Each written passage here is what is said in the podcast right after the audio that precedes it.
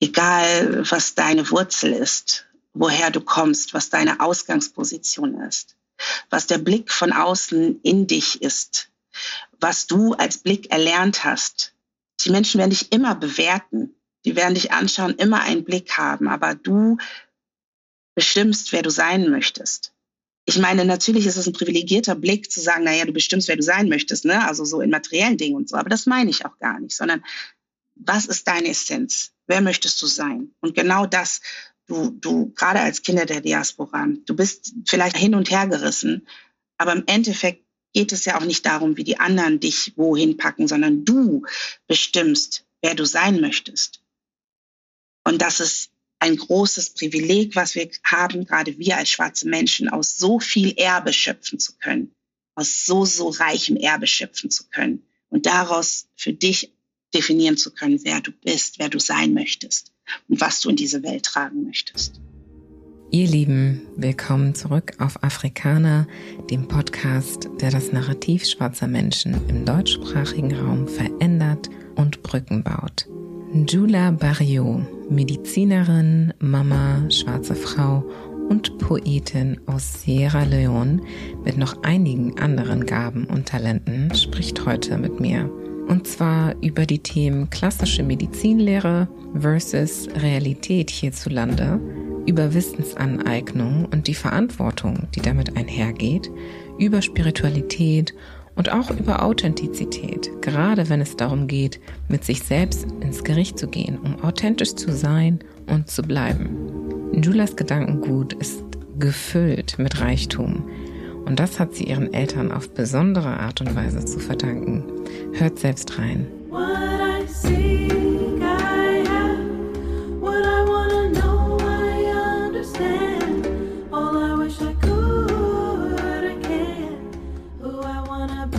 Hallo, liebe Jula. Herzlich willkommen. Vielen, vielen Dank für die Einladung. Danke, danke. Es ist sehr schön, hier bei dir zu sein. Ja, es ist ganz, ganz toll. Ich bin so gespannt auf dieses Gespräch. Und bevor wir einsteigen, aber auch hier an der Stelle kannst du dich einmal vorstellen, damit unsere Zuhörenden dich einfach besser kennenlernen. Ja, mein Name ist Jula Agnes Mario. Ich bin Virgo, genau im September geboren, am 9.9. Ich habe zwei Kinder, die sind drei und fünf. Und meine Profession ist Fachärztin für Gynäkologie und Geburtshilfe. Meine Passion ist die holistische Gesundheit, die westliche, also westafrikanische, nicht westliche, die westafrikanische Spiritualität. Und ich liebe das Schreiben. Ich liebe das Wort, die Sprache. Und ich schreibe Gedichte und Texte. Und ich singe sehr gerne. Ich bin intuitive Sängerin, würde ich sagen. Also ich singe sehr, sehr gerne und ich tanze auch gerne, genau. Oh, wow. Also ich würde sagen, ich liebe, lebe, lache, aber auch weine gerne. Genau. genau, so wow. viel zu mir. Eine multi-passionate Personality, würde ich äh, mal sagen, wenn ich mir das so anhöre. Du hast gerade Jula gesagt. Ich habe ja mhm. dich als Jula vorgestellt. habe ich das also nicht richtig ausgesprochen, ja? Die Sache ist so mit, mit unseren Namen. Du weißt, wie das ist, ja. Wenn, mhm. wenn ich jetzt sagen würde, Jula ist eigentlich gar nicht die richtige Aussprache. So laufe ich hier in Deutschland. Mhm. Ja, und auch in anderen Ländern. Aber die eigentliche Aussprache ist etwas anders, je nach Ethnizität auch. Okay. Auch in dem Land meiner Eltern, also auch in Sierra Leone, ist eigentlich ein Soso-Name, wobei meine Eltern nicht Soso sind. Und eigentlich kannst du je nach Schreibweise, ist es Nila oder Nula. Und ähm, ja, wow. also ganz anders und auch, ja, genau. Mhm. Wunderschön. Also ich finde die Schreibweise allein schon richtig besonders. Und der Name, mein Gott. Als du das gerade gesagt hast, habe ich so einen kleinen Schauer bekommen. Oh, das ist schön. schön, dass du das sagst. Dann teile ich mit dir auch die Bedeutung des Namens. Ja, das habe ich ja auch viel später erst erfahren. Ich glaube auch daran, dass wir wirklich mit Namen ja auch wirklich Spirits zugeschrieben bekommen, Eigenarten. Und das ist ein schöner Name. Mhm. Und bedeutet er Reichtum und Fülle in allem, was ich tue und besitze. Und das, äh, wow. ja, genau. wow, wunderschön. Und wenn ich solche Namen höre, die an unsere Kultur gebunden sind und dann auch immer die Bedeutung dahinter zu hören, das hat irgendwie was sehr ja, wie soll ich sagen, das öffnet irgendwie einem nochmal eine ganz andere Welt und ich finde, das schafft eine mhm. gewisse Verbindung ne, zu den Wurzeln mhm. und zu der eigenen Herkunft. Mhm. Ja. Wobei, was ich jetzt auch gerne sagen würde in dem Kontext, weil ja viele unserer Geschwister eben keine afrikanischen Namen haben, mhm. ja. Aber auch da steckt Ermutigung drin, weil diese Namen werden ja oft auch gegeben, entweder als Legacy von anderen Familienmitgliedern, die mhm. ebenfalls auch schon westliche Namen hatten. Und wenn wir einen Namen bekommen von einer Person, dann auch immer mit einer Intention. Entweder mhm. mit Liebe, die in Bezug, also in Relation zu dieser Person war, zwischen den Namengebenden äh, und dieser Person oder im, im, christlichen Sinne vielleicht mit bestimmten Heiligen oder sonstiges. Also da ist auch immer eine Intention drin. Das finde ich wichtig zu sagen, weil ich das oft bekomme ich das dann so, ja, aber ich habe gar keinen äh, afrikanischen Namen und so. Ja, aber du hast trotzdem etwas mitgegeben bekommen. Mm. Ja, also eine Intention in deinem Namen und somit vielleicht auch eine äh, Verantwortung, ja, oder was auch immer. Also das ist nicht nur gebunden mit einem afrikanischen Namen, aber na klar, äh, sage ich auch mit Stolz, natürlich ist es schon ähm, es ist schon schön. Ja, genau. ja. ja, ich finde es wichtig dafür. und gut, dass du das hervorhebst. Mein Name ist Julie, der ist französisch, aber wurde auch sehr bewusst gegeben, weil das nämlich der Name meiner Tante ist und der Schwester meines Vaters und sie war die einzige Frau unter den Brüdern. Und ähm, auch da ein besonderer Stellenwert in der Familie. Und mhm. das hat mich mein Vater dann auch immer mal wieder spüren lassen. Also es hat auch da eine Bedeutung. Und ich finde es auch wichtig, vielleicht einfach Absolut. da mal zu gucken, ne? warum wurde der einem der Name gegeben, genau. dass wenn der jetzt nicht unbedingt eine gewisse Bedeutung hat. Ja. Genau, also ich, ich höre da ganz viel Widerstandskraft, ja. Einzige genau. Schwester unter Brüdern, ja. Durchhaltevermögen, ja, Ausdauer, Power und ähm, das sind die Sachen, die, das, das lohnt sich wirklich da mal so reinzugucken, reinzuhören und sich das auch anzunehmen, ne? Also mhm. Also so sich dessen mhm. anzunehmen, ja. ja. Ja, Njula, Jula, mhm. du hast ja gerade schon kurz angemerkt, aus Sierra Leone kommst du oder hast mhm. deine Wurzeln dort. Mhm. Kannst du uns einmal erzählen, wie kommt es, dass du dich jetzt heute hier befindest in Deutschland? Hm, das ist, ich weiß gar nicht, ob ich komplett die Frage beantworten kann, aber hm, meine Eltern kommen, genau, wir probieren es mal. meine Eltern kommen aus Sierra Leone. Mein Vater ist, oder die Familie meines Vaters ist tatsächlich nach Sierra Leone migriert, aus Mali aber schon in drei Generationen in Sierra Leone gewesen, in Kono mhm. und äh, sind Madinke. Ja, und meine Mutter oder die Familie meiner Mutter kommt aus Shabo, Shabo Island. Das gehört zu der Ethnizität der Mende. Und die beiden haben sich tatsächlich in Deutschland kennengelernt. Und zwar wow. mein Vater sehr, sehr früh, mhm, mhm. sehr, sehr früh, also wirklich erste Generation oder frühe Generation nach den Kolonialdeutschen, ja, ist er Ende der 60er nach Deutschland gekommen und hat hier Medizin studiert. Und meine Mutter ist als Gastärztin aus Russland hierher gekommen. Und damals, so wie mein Vater immer berichtet, war das ja auch wirklich noch so, weil es nicht so viele Afrikaner gab, haben alle immer Halt gemacht, ne? wenn irgendein Afrikaner irgendwo war und haben sich hingesetzt, Kaffee getrunken, sonst was und so die Reise unterbrochen. Obwohl, naja, als meine Mutter kam, war es dann schon ein bisschen später. Also er war deutlich länger schon in Deutschland als meine Mutter. Mhm. Und die haben sich hier kennengelernt über einen gemeinsamen, also einen Onkel einen gemeinsamen Freund und haben sich ja hier kennen und lieben gelernt und dann sind sie sehr schnell zusammengekommen und dann bin auch relativ schnell ich dazu gestoßen und dann waren wir aber gar nicht lange in Deutschland. Mhm. Also dann ist die Familie wieder in Ralione zurück. Zuerst meine Mutter, dann war ich noch hier und dann ich Mhm. Und dann als letztes mein Vater, genau. Okay. Und dann, also ähm, nicht zu dritt wieder zurück, also jeder nee. einzeln. genau. Ich war ähm, unter einem Jahr. Da bin ich dann mit Freunden sozusagen zu meiner Mutter.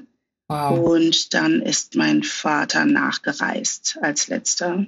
Okay. Mhm. Und was war der Grund? War das einfach, weil ihr wusstet, okay, irgendwann wollen wir wieder zurück nach Hause und zurück zu den Wurzeln oder wie? kam es dazu? Also zu dem Zeitpunkt wusste ich noch gar nichts, mhm. glaube ich, also nicht bewusst. Aber meine Mutter war absolut ausschlaggebende Kraft, würde ich sagen. Meine Mutter, wie gesagt, ist später gekommen als mein Vater, hat auch nicht so schöne Erfahrungen machen dürfen, glaube ich. Erstmal als Gastärztin aus Russland kommend, ja, das war ja auch noch eine andere politische Situation mhm. zwischen Westen und ne, so, so Russland, ja. ja. ähnlich vielleicht wie jetzt wieder. Ja, genau. ne? Also du weißt, so und sie hat da wirklich auch in dem Krankenhaus, in dem sie dann als letztes war, gar nicht so schöne Erfahrungen gemacht. Und für meine Mutter war, glaube ich, ganz klar, weil sie nicht so westlich sozialisiert war, ich möchte in mein Heimatland zurück und ich möchte in meinem Heimatland arbeiten. Also mhm.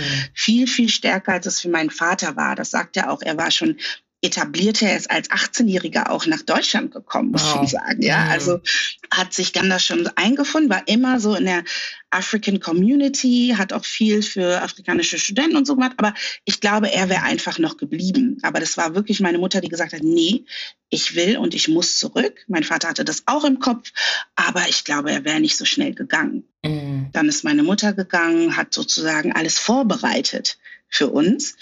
Und zu dem Zeitpunkt, was vielleicht wichtig ist, war ich schon bei einer befreundeten Familie. Es war eine deutsche, eine weiße deutsche Familie.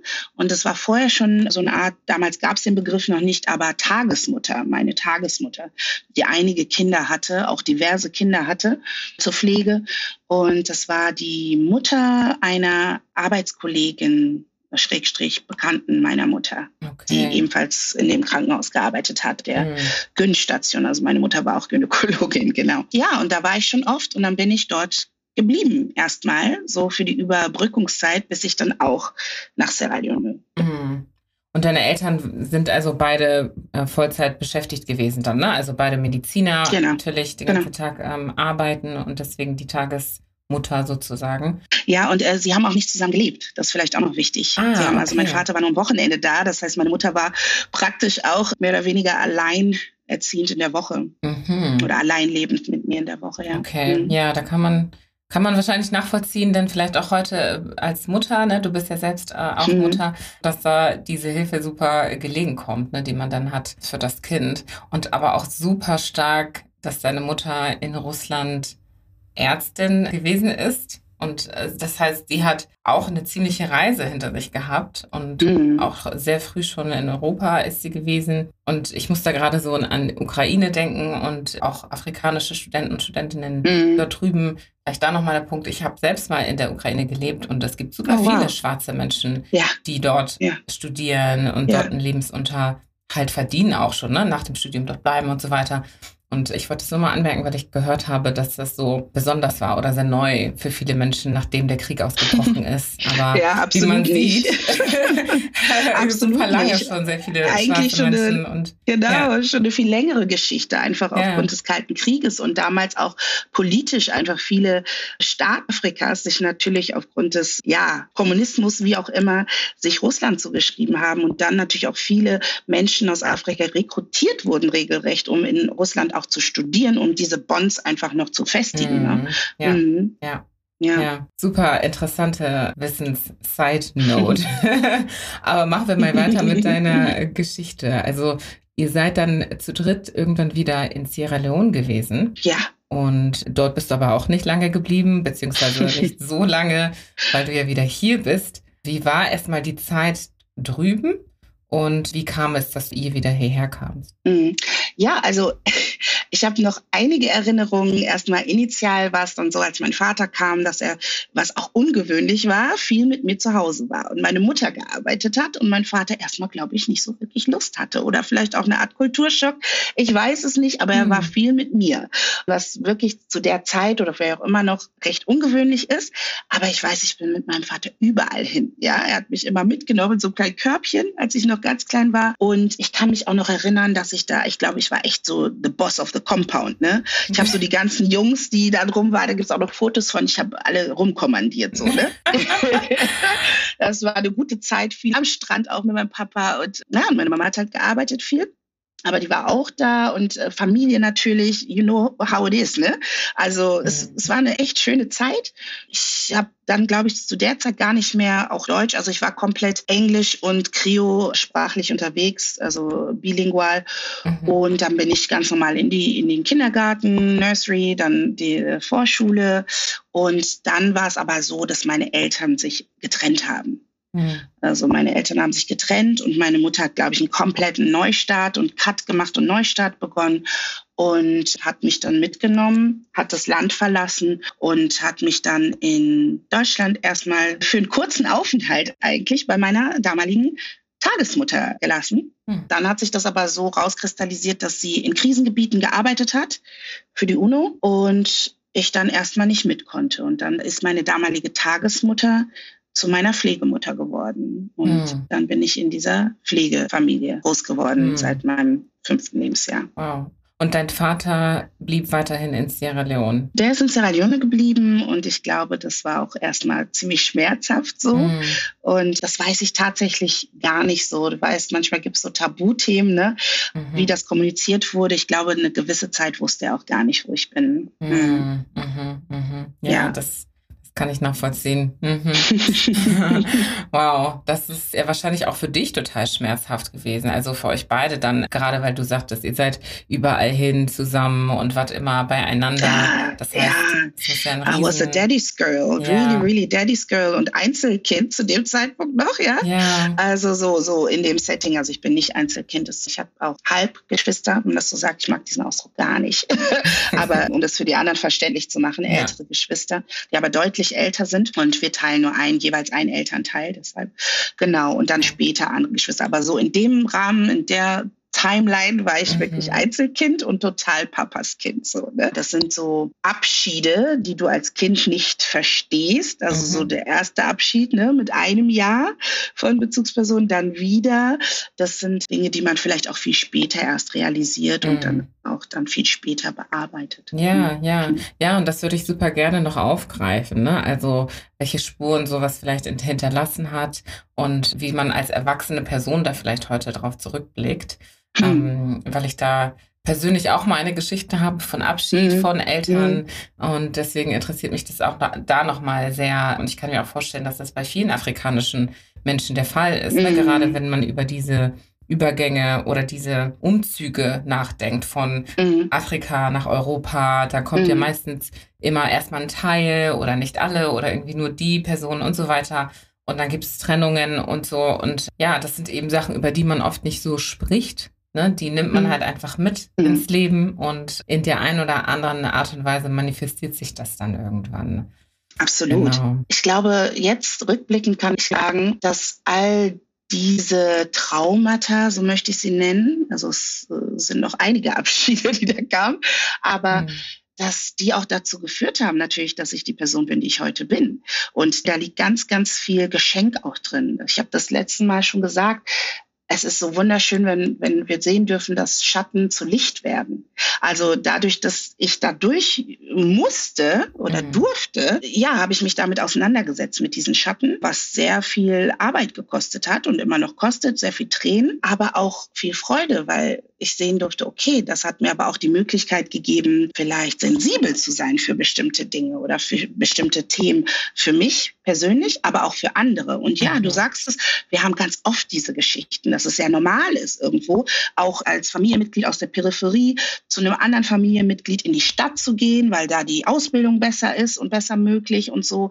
Aber dieses Verständnis von, was passiert da, wenn ein Kind früh von der Mutter weggeht oder vom Vater weggeht oder von Familie, Geschwistern, was auch immer, ist natürlich ein anderer Approach, den wir haben, weil wenn das Verständnis ist, was ist Familie? Ist das nur die Kernfamilie oder ist das die große Familie? Hast du mehrere Mutterfiguren? Mhm. Ich kann sagen, na ja, jetzt sehe ich, okay, ich habe mehrere Mütter eigentlich gehabt. Ja, mhm. es ist auch ein Gewinn. Also ich durfte verschiedene Arten von Liebe erfahren. Mhm. Ja, und jetzt, wo ich selber Mutter bin, kann ich auch manche Dinge besser verstehen und ist ganz viel Heilung drin, auch gerade in der Beziehung zu meiner Tochter beispielsweise, ne, wo ich immer so dachte, ah, meine Mama hat mich vielleicht abgegeben oder dies und das, ne, mhm. zu verstehen, wieso hat sie das gemacht? Warum? Was waren vielleicht ihre Nöte? Und dass die Eltern auch nur Menschen sind, ne, mit ihren mhm. Fehlbarkeiten und so.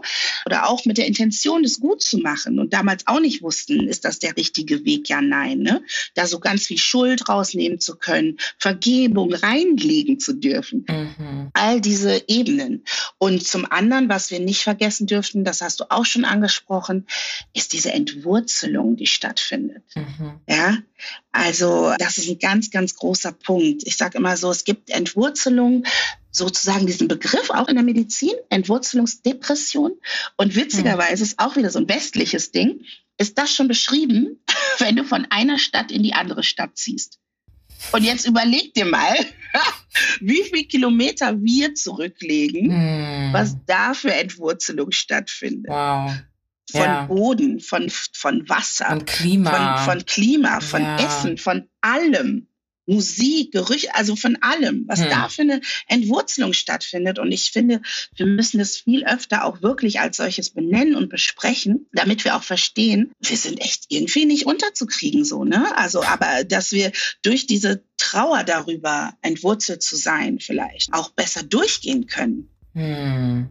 Also ja. Wow, wow. genau, genau, genau. Ich finde es so toll, wie du das gemalt hast, diese, diesen Prozess der Entwurzelung und was damit einhergeht, was damit verloren mhm. geht irgendwo oder zurückgelassen wird und gleichzeitig mhm worauf man sich entsprechend einlässt und was das auch für gigantische Unterschiede sind. Ne? Das heißt, Absolut. die Anpassungsfähigkeit mm. muss ja enorm, mm. enorm mm. stark sein. Und das ist so oft unterschätzt und vielleicht auch überhaupt gar nicht thematisiert. Ne? Ich meine, wir sprechen ja ganz gar oft nicht. von Anpassung und so weiter.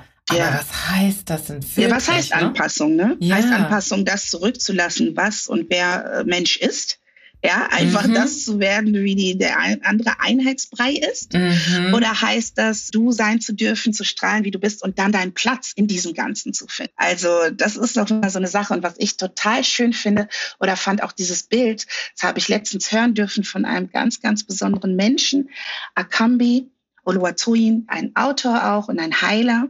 Und der hat dieses Bild gemalt von dem Baobab und dem Baobab-Samen, äh, dass wenn wir über Entwurzelung sprechen, zu sagen, na ja, ihr kennt alle den Baobab-Baum, diesen gigantischen Baum, der von oben wie unten gleich aussieht, weil er so massive Wurzeln hat mhm. und trägt und Wurzelwerk hat. Also ich liebe diesen Baum, ja. Und die Samen sind ja in dieser Frucht, in dieser Baobab-Frucht. Und er hat gesagt, wir alle sind wie diese Samen. Das heißt, das ist ein ganz kleiner Samen. Und in diesem kleinen Samen steckt die ganze Information für diesen gigantischen Baum. Mhm. Oben wie unten. Mhm. In der Erde verwurzelt, aber in der Luft. Und dieser Samen wird weit irgendwo hingetragen, aber er trägt diese Info in sich, um mhm. sich zu verwurzeln. Und da steckt so viel Heilung und auch das, ich, ich nehme es einfach als meine Wahrheit. Ne? Und das war aber ein Weg, dahin zu kommen, zu sagen, ich bin abgeschnitten von meiner Familie, ich bin abgeschnitten von meinen Eltern, ich bin ganz alleine hier. So, ne? Das, diese ganze, oh, diese ganze Trauer darüber. Aber auch zu sagen, na ja, das ist ein Teil, darüber darfst du auch traurig sein. Aber guck doch mal dahin, was hast du mitgegeben bekommen? Mhm. Was hast du für krasse Eltern? Guck mal, was die für einen Weg gemacht haben schon. Mhm. Was haben dir deine Großeltern, Urgroßeltern mitgegeben? Dankbarerweise weiß ich so ein paar Sachen auch aus dieser Linie. Ne? Was hast du mitbekommen? Was ist dein Fingerprint, dein genetischer Print, aber nicht nur genetisch, sondern so, was in deinem Kern steckt? Und das ist großartig. Mhm. Und daraus kann auch was erwachsen, egal was der Boden ist. So. Wow. Wow. wow. Das bringt wieder so viele neue Fragen auf und Themen, die wir, die wir rein steigen könnten. ich bin ja ein großer, großer Fan von dem Thema Potenzial auch, ne? Und das ist für hm. mich genau das, ne? Was ist das, was in dir steckt? Was ist das, das Potenzial hm. in dir? Und wie hm. kannst du es hervorbringen lassen? Aber ich bin mir sicher, wir touchen da hier und da noch dieses Thema an.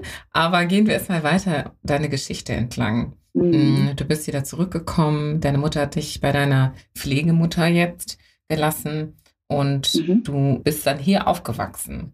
Wie, mhm. Verlief das? Also äh, Pflegemutter, den, den Begriff habe ich nie selber gewählt, weil meine Oma, ja, sie war schon deutlich älter. Okay. Und deshalb war es meine Oma und ich hatte immer meine Mutter. Aber okay. jetzt weiß ich, es war eine mütterliche Liebe auch so. Ne? Und mhm. die Oma hatte ja auch drei Kinder, die waren schon längst erwachsen und dann halt auch immer Kinder um sich rum, weil sie von Beruf her Kinderkrankenpflegeschwester war. Also früher. Ja, dann bin ich aufgewachsen, bin dann auch gleich in dem Jahr, ich kam im Juli und bin im August auch gleich in die Schule, mhm. weil das Kind ja auch irgendwie ja mit fünf eingeschult wird und so. Ne? Dann war ich in der Schule, dann war ich die Grundschule da und was super war, war, dass eine Freundin meiner Mutter auch mit meiner äh, Pflegeoma befreundet war und das war eine Ghanaerin. Das mhm. heißt, ich hatte immer meine Tante Eva mit dabei. Die für mich gekocht hat und die meine Haare gemacht hat und ich am Ende nicht mehr so zottelig auf dem Kopf rumlaufen musste, weil das meine Oma echt überfordert hat, glaube ich. ähm, wie das so ist, ne? wie ja. das dann manchmal so sichtbar ist als Pflegekind oder mhm. Entschuldigung, Träger hier, aber es ist ja so. Das war wichtig und meine Oma hat auch gesagt, was super wichtig ist, dass das Kind bloß nicht Englisch verliert und verlernt, dass ich schon ganz früh Nachhilfe bekommen habe, also Englischunterricht und dass ich Englisch weiter weitergelernt habe. Mhm. Mhm. Genau. Oh, was für ein ja, Segen, war, deine Oma mal, ja? Also wirklich. Also. ja, äh, ja, ne? Also zu sagen, okay, die, die war wirklich schon älteren Semesters, aber ganz bewusst in vielen Dingen. Ja. Ganz, ganz so bewusst. An, ja. Grundschule zu Ende gebracht, dort in der Stadt, wo meine Pflegeeltern noch gelebt haben. Und dann war natürlich das Ding, das Kind, das kennen vielleicht manche gar nicht, da gab es noch diese Orientierungszeit, also dass, dass Kinder erstmal gucken, kommen die hierhin, dahin, wie ja, auch immer, auf welche Schule. Ich auch Ding? noch, die Orientierungsstufe, ah, okay. ja. Genau, und ähm, dann war wieder meine Mutter ne, auch so ganz klar, nee, das Kind äh, kommt aufs Gymnasium, mhm. es muss aufs Gymnasium. Und das muss nicht nur aufs Gymnasium, sondern ich weiß nicht, viele Afrikaner werden es kennen, ne, das ist, geht ja auch immer so einher mit unserer Geschichte. Internat ist das Beste, so dass da mhm. das, äh, Internate. Also musste das Kind aufs Internat und wurde auch schön verkauft, so Hani und Nanny mäßig. dann bin ich ins Internat gekommen im Münsterland, wobei ich auch sagen muss, es war trotzdem auch eine coole Zeit, weil ich bis dahin ja auch noch mehr oder weniger so als Einzelkind aufgewachsen bin. Und das war total schön, weil da einfach mehrere Kinder auch in meinem Alter waren. Mädchen, also es war ein äh, Mädcheninternat mit ganz viel internationalem Publikum, aber ein sehr kleines Internat nur noch. Mhm. Angeschlossen an eine viel größere Schule. Alles natürlich katholisch, christlich, so. Aber es war toll, weil äh, da auch einige Menschen waren oder Mädchen waren, die ebenfalls auch afrikanischen Bezug auch hatten und Background. Und das war irgendwie so, so zumindest am Anfang total schön. Das weiß ich noch. So super idyllisch gelegen, so, ne? Also schon ein bisschen privilegierter irgendwie. Aber in der Sache, trotzdem, damals weiß ich noch, fand ich es natürlich nicht so cool, ne? Also mhm. wieder weg zu sein irgendwie. Mhm. Oder weg, mhm. neu anfangen, neue Freunde, neue Freundschaften äh, schließen und so. Wieder so neu beginnen. Aber da gab es auch viele schöne Sachen. Genau. Und dann war es leider so, leider sage ich dann, dass das Internat geschlossen hat, weil die Vorsehungskloster, also die Schwestern des Vorsehungsklosters keine Nachkommen bekommen haben, also kein Personal, was dieses Internat weitergeführt ah, hat tatsächlich. Okay so dieser Verjüngungsprozess der Kirche, ne? Mhm. der da sichtbar war, dass er nicht stattgefunden hat. Mhm. Dann wurde das Internat geschlossen. Und die Schule natürlich gibt es immer noch, aber das Internat wurde geschlossen. Und dann war das auch klar, okay, jetzt ist wieder ein Wechsel und dann bin ich wieder in die Stadt meiner Pflegeeltern mhm. und bin dann dann auf eine andere Schule gekommen. Das war aber schon in der Oberstufe. Okay, genau. okay. Wie war das für dich? Du sagtest also, es gab viele internationale Mädchen auch um dich herum. Das heißt, wie war dein, dein Schwarzsein für dich? Fiel dir das auf in dieser Phase in dieser Zeit oder hast du das nie hinterfragt? Hast du dich nie ähm, damit beschäftigt, richtig, weil es auch eine Art Normalität gab, dadurch, dass du eben nicht die Einzige warst? Jetzt auch kurz eine, eine Warnung so für einige vielleicht, also dass ich schwarz war. Das ist mir aufgefallen in der Grundschule, also vorher schon. Und relativ spät, finde ich, also so mit sieben, acht, einfach weil dann bestimmte Begrifflichkeiten fielen. Und weil ich mich noch erinnere, wenn es ums Spiel ging, dann war das klar. Also bei Großeltern aufzuwachsen hat noch mehr Nachteile, weil wir hatten keinen Fernseher ganz lange mhm. und dann später nur drei Programme. Das heißt, ich kannte vieles auch gar nicht. Mhm. Und dann war aber so klar, dass die zum Beispiel immer so Daktari oder sowas nachgespielt haben. Und dann war klar, Jula ist der Affe, ja. Oder mhm. dann war klar, ne, so bestimmte Dinge. Und dann kamen halt, wie gesagt, auch Begrifflichkeiten. Und dann habe ich das erstmal so verstanden. Oder meine Oma hat mir erklärt, warum die Kinder das und das sagen. Okay. Ne? Also ich habe das vorher nicht tatsächlich nicht wahrgenommen. Ich war, ich, ich kannte ja meine schwarze Familie, ähm, ich kannte meine meine weiße Familie so und für mich war das irgendwie, ja, das sind Menschen, mhm. so. Also und ich war sehr behütet einfach, was das angeht. Jetzt retrospektiv natürlich gab es da einige auch in dem Freundes- oder Bekanntenkreis meiner Großeltern, meiner mhm. weißen Großeltern. Mhm. Ja, also das, das war schon vorher deutlich. Und dann war das, glaube ich, aber einfach schön, später dann zu merken, okay, da waren dann äh, auch äh, ältere Schülerinnen aus Kenia, aus äh, dann aber auch Südkorea, Indien, Sri Lanka, also einfach gemischt, ne, neben den Bio-Deutschen. Also hm. die da waren.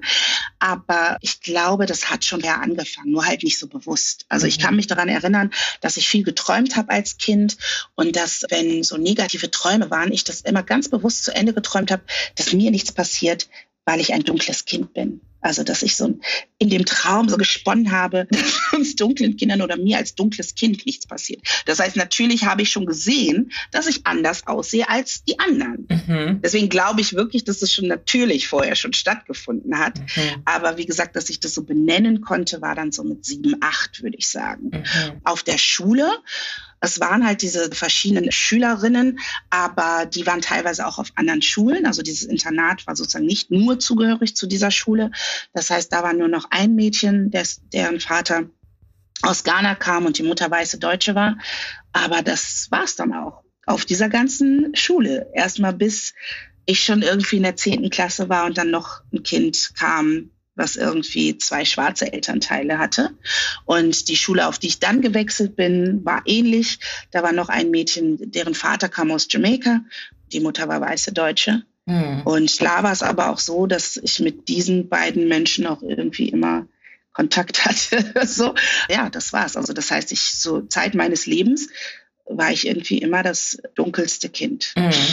Und wie ist ja. es in, mit dem Thema Anpassung? Also mhm. hast du dich da dann auch entsprechend angepasst? Hast du dann, wie bist du damit umgegangen? Wie hat sich dieses, dieses Anpassen bei dir manifestiert? Falls du dich mhm. überhaupt angepasst hast in der Hinsicht. Ich finde das schwierig zu sagen, weil als Kind passiert das, glaube ich, nicht bewusst. Mhm. Als Kind wirst du das, was du kennst was mhm. so dein Umfeld ist. Dann bist du das einfach. Ja, und mein Umfeld war ja weiß. Also ich bin weiß sozialisiert mit ganz wenig schwarzen. Ah, nee, ist es nicht ganz richtig. Nee, halt, stopp. Also wir, wir müssen jetzt gucken, in welchem Alter. Ich, ja. Also meine Mutter ist dann ja auch gekommen. Wir haben uns gesehen. Ich bin auch nach Äthiopien gereist, wo sie dann auch war und hatte da ja meine Cousinen und Cousins auch um mich rum und so und bin dann auch zu meinen Verwandten nach UK. Also ich hatte schon auch immer schwarze Menschen, aber das war immer irgendwie mit Urlaub verbunden außer halt Tante Eva, die immer da war als, als Größe so, ne? Aber sonst bin ich schon sehr stark weiß sozialisiert worden hier in Deutschland. Und deshalb würde ich nicht sagen, dass da so eine Art Maske entstanden ist, weil das war meine Realität. Das warst du einfach, ja. ja das war ich das, in dem, ja. in dem, in dem. Aber ich habe schon auch ganz schnell gefühlt und konnte es nicht zusammenbringen, ob das jetzt wegen der Wechsel immer stattgefunden hat, dass ich mich oft nicht so wirklich zugehörig gefühlt habe.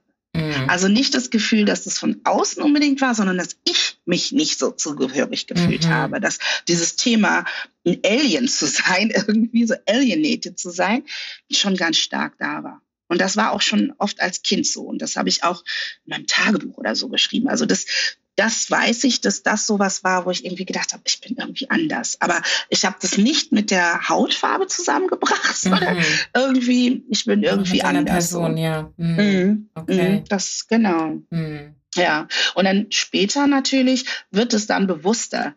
dass, mhm. dass man natürlich in bestimmten Räumen anders agiert als in anderen Räumen. Mhm. Ne? Dass man anders spricht, dass man weniger laut ist. oder, oder, oder. Weil du schon weißt sehr früh, also du fällst sowieso auf, also musst du irgendwie gucken. So eine Balance herstellen. Ne? Genau. Mhm. Genau, genau. Also das, das weiß ich noch so, wie meine Mädels damals irgendwie in der zehnten Klasse irgendwie einen Quatsch gemacht haben und ich so irgendwie, ja, äh, ja, mache ich aber nur mit, wenn ich in der letzten Reihe sitze, weil in der ersten Reihe fällt das auf oder die dann zusammen geschwänzt haben und ich so, nee, geht leider nicht, weil das fällt auf, wenn ich nicht im Klassenraum bin. So. Ja. Ne? Also so, genau. Stimmt, oh mein Gott. Genau. Ja. Das ist natürlich auch der Nachteil. Entweder hast du afrikanische Eltern oder wenn du dann so ältere weiße Pflegeeltern hast, die auch noch so strikt sind, dass du weißt, ey, das kannst du gar nicht bringen, weil zu Hause was los ist. Also das war nicht wirklich anders, das muss ich sagen. So ähm, ärgertechnisch. Ja. Das ist auch echt super spannend, ne? Also dieser Wechsel, wie du gesagt hast, und aber auch dieses Zusammenleben mit einer weißen Familie als hm. Kind und gleichzeitig aber außerhalb des Zuhauses trotzdem auch etwas anderes zu sehen oder als etwas anderes zu gelten irgendwo, obwohl man vielleicht, könnte man sagen, das gleiche Elternhaus hat. Ne? Wenn man nach Hause geht, dann sieht es bei dir genauso aus wie bei einen anderen oder den meisten aus der Schulklasse. Das ist, finde ich, auch nochmal super spannend, weil ich, ich kenne selbst persönlich sehr, sehr wenige Menschen, die äh, schwarz sind, nicht einen gemischten mhm. Eltern, weißen Elternteil haben und trotzdem aber bei einer weißen Familie aufgewachsen sind zum mhm. Beispiel. Ne? Ich glaube, das hat auch nochmal einen Einfluss darauf, wie man sich als Mensch ja sieht und mhm, gibt total. und aber auch, wie man von anderen wahrgenommen wird, weil ich glaube, eine Sache, die ich ganz oft beobachte, zum Beispiel, wie das ja so ein bisschen gang und gäbe ist in der Black Community, diese Erwartungen, die man hat, ein aneinander Ne? Mhm. Wenn man eine andere schwarze Person sieht, wo man jetzt klar sehen kann, die hat keinen weißen Elternteil. Ne? Was, man, was mhm. erwartet man dann von dieser ja, Person, absolut. ohne deren Hintergrund zu kennen, ohne zu wissen, wie ja. sind sie aufgewachsen ja. und dann zu erfahren, wow, du bist mit weißen Menschen aufgewachsen. Was bedeutet das dann, ne? Ja, also ich glaube, das ist genau der Unterschied, der dann doch nochmal anders ist als bei Menschen, die vielleicht auch Adoptiveltern gehabt haben oder Pflegeeltern gehabt haben. Und das, das mhm. meine ich damit. Das waren nicht meine Eltern. Mhm. Die waren schon so alt. Also meine, meine Oma ist 28 geboren. Ja. Wow, Die waren schon so alt, das waren meine Pflegegroßeltern. Das heißt, ich habe immer im Kopf gehabt, ich habe Eltern. Das ist nicht so diese Abhängigkeitsverhältnis auch Verstehe, irgendwie im Kopf, yeah, glaube ich, yeah. der dann auch so ist, wenn das wirklich so deine Eltern Eltern sind. Und deren Kinder waren schon alt. So, das heißt, das waren auch schon so große Freunde irgendwie. Die, ne, die sind jetzt auch über 60 so, ne? Also das ist ja auch noch ja, mal, das hätten auch schon meine Eltern sein können sozusagen. Das heißt, das ist noch mal so ein anderes Gefühl. Und ich habe meine Eltern immer gesehen, also zumindest dann ab meinem achten Lebensjahr dann auch wieder meinen Vater. Der war dann mhm. auch wieder äh, involviert. Und das heißt, ich wusste ja, wer meine Eltern sind und ich habe die gesehen und ich habe auch meine Verwandtschaft gesehen, dadurch, dass ich dann in Urlauben dann auch irgendwie äh, zu meinen Verwandten hin bin. Mhm. Und ich habe dann auch seitdem 18. Lebensjahr war ich dann auch wieder in Sierra Leone und so. Und, und wie gesagt, meine Oma hat auch immer geguckt, da war so ein, zwei Mal im Jahr, war da noch immer so Afrika. Also die hat mich immer hingeschleppt zu so Sachen, wo ich dachte, meine Güte, kannst du das mal lassen? Aber die fand das irgendwie wichtig damals. Und deswegen war das nicht so, das ist so ein anderes Abhängigkeits-, aber auch ein anderes Bewusstsein, glaube ich, von Familienverständnis. Ja. Und ich habe auch nicht dieses Guilt, das ist meine weiße Mutter, der ich das und das schulde, deswegen darf ich das und das mhm. nicht sagen, sondern für mich ist meine Oma einfach eine Person, die so viel Liebe einfach für mich gehabt hat. Mhm. Einfach eine Person, die viel Liebe hatte für ein Kind, was nicht ihres ist also was nicht aus ihr gekommen ist. So. Und deswegen ist es auch nochmal was anderes, weil das war nämlich so eine Angst, die ich auch hatte, als ich dann, das nächste Etappe, als ich zum Studium gewechselt bin. Und da war dann die Zeit, wo ich super viele schwarze Freundinnen hatte. So, ne? Und dann dachte ich so, die ersten ein, zwei Partys, auf die ich gegangen bin, so African Partys, habe ich gedacht, werde ich überhaupt afrikanisch genug gelesen mm, und gesehen? Mm -hmm. Weißt du, wie ich meine? So, -hmm. äh, Hauptsache, und ey, wenn du mich siehst, ja, I still dance like an, weiß ich nicht, ja, also ich gehe echt ab und so, aber da habe ich so gedacht, fällt das jemandem auf? So, so ja. diese Selbstidee, was du bist und diese, bin ich davon genug, davon nicht genug, was ich oft höre auch bei ähm, Menschen aus der Community einen weißen Elternteil haben. Aber wenn du halt weiß sozialisiert bist, hast du das auch so ein bisschen. Ne? Mhm. Und ich bin mir aber auf der anderen Seite auch total bewusst, welches Privileg, welche Vorzüge damit kommen, wenn du irgendwo beim Amt bist und kommst mit einer weißen Frau oder kommst mhm. mit einem mhm. weißen Vater oder weiß ich nicht, Opa oder mhm. der hat eigentlich solche Dinge nicht gemacht. Also das war alles meine Oma. Das heißt, kommst mit einer, mit einer weißen Frau und das ist ein ganz anderes Verständnis von dem Außen oh, das ist das adoptierte Kind oder das ist das Pflegekind oder was auch immer. Hm, das ist ein ganz, ganz anderes Verständnis, ein ganz, ganz anderes Wirken, als wenn da eine schwarze Familie kommt, ja, ja, wo ja. Äh, Mutter, Vater, Kinder schwarz sind. Hast, das ist mir, dessen bin ich mir bewusst. Hm. Hast du denn von schwarzen Menschen auch suggeriert bekommen, dass, also diese Frage, ne, äh, dieses Hinterfragen, ob du hm. deine Identität, ob sie wirklich äh, zugehörig ist zu. Na klar, das kriege ich bis heute. Ja.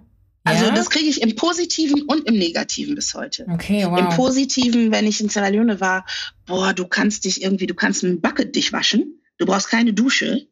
Oder krass, du bist ja gar nicht so ähm, super verwöhnt. Oh, du kannst afrikanisches Essen kochen. Du kannst afrikanisches Essen essen. Du isst Pepper like crazy. So, so mm. immer so dieses, äh, we expect white to come, ja? Mm. GSC to come. ja, so diese Expectations irgendwie andere Art von Mensch zu sein oder, ja. oder so. Oder dann, du läufst auf der Straße. Ich bin dann auch wirklich so, ich laufe dann auch. Ich lasse mich nicht überall hinkutschieren. Mhm. Und dann, eh, look at this big woman. She walk fast so. Ja, warum rennt diese dicke Frau so schnell, ne? Oder so. Also schon zu wow. sehen in der Bewegung yeah. und so. She's somehow a bit different. So, bevor sie überhaupt anfängt zu reden. Das ist bis heute so. Und das ist was, was auch lange gedauert hat, da zu einer Akzeptanz ja, zu kommen, für sich selbst zu ne? sagen, ne? genau, das bin ich. Mm. Das ist ein Teil von mir. Ich habe mir das nicht ausgesucht, aber das hat auch, auch wieder ganz viel Potenzial ja. als Kind der Diaspora, beide Welten zu kennen, in sich zu vereinen und wie gesagt auch ein großes, großes Glück und Privileg, dass ich aber auch dann oft nach Afrika durfte oder mm. konnte. Mhm. Ja, super großes Privileg. Also ich kenne sowohl mich als auch andere Menschen, die das nicht gekonnt haben in ihrer Kindheit. Mhm. Und äh, gleichzeitig kann ich auch total verstehen, dass man solche Konfliktfragen hat ne? und mhm. versuchen muss, mhm. sie für sich zu beantworten. Und ich muss mhm. dabei gerade an ein Gespräch denken, an ein anderes Podcast-Gespräch. Da hatte jemand gesagt, dass die Dinge, die er als Kind und beim Aufwachsen nicht hatte, dazu geführt haben, dass er in der Lage war, gewisse Dinge zu tun als Erwachsener, die seine Mitmenschen und Kollegen und Kolleginnen nicht tun konnten. Ne? Ja, absolut. Daran musste ich gerade denken, weil man hat ja eine, eine, ganz viel Potenzial im Sinne von der Fähigkeit, Brücken zu bauen, wenn man verstehen kann, mhm. wenn man verschiedene Kulturen, verschiedene Gedankengut, Elemente verstehen kann. Ja, du, in deinem Fall deine Oma mal zum Beispiel, du hast ja einen sehr weißen deutschen Teil in den du integriert wurdest. Du hast aber auch deine Eltern gehabt, noch immer. Du hast dich selbst als afrodiasporische Person in Europa aufwachsend, in Deutschland aufwachsend und noch diese ganzen anderen Nuancen im Laufe des Lebens. Ne? Das haben zum Beispiel Menschen, die in einer komplett afrikanischen Familie aufgewachsen sind, wenig Touchpoints mit weißen Menschen, zum Beispiel gar nicht. Und dadurch bleiben ja gewisse andere Dinge wieder vielleicht verwehrt oder kommen erst später. Und das sind ja alles positive Dinge oder kann man ja sehr, sehr positiv auslegen für sich. Ne? Mhm. Ne?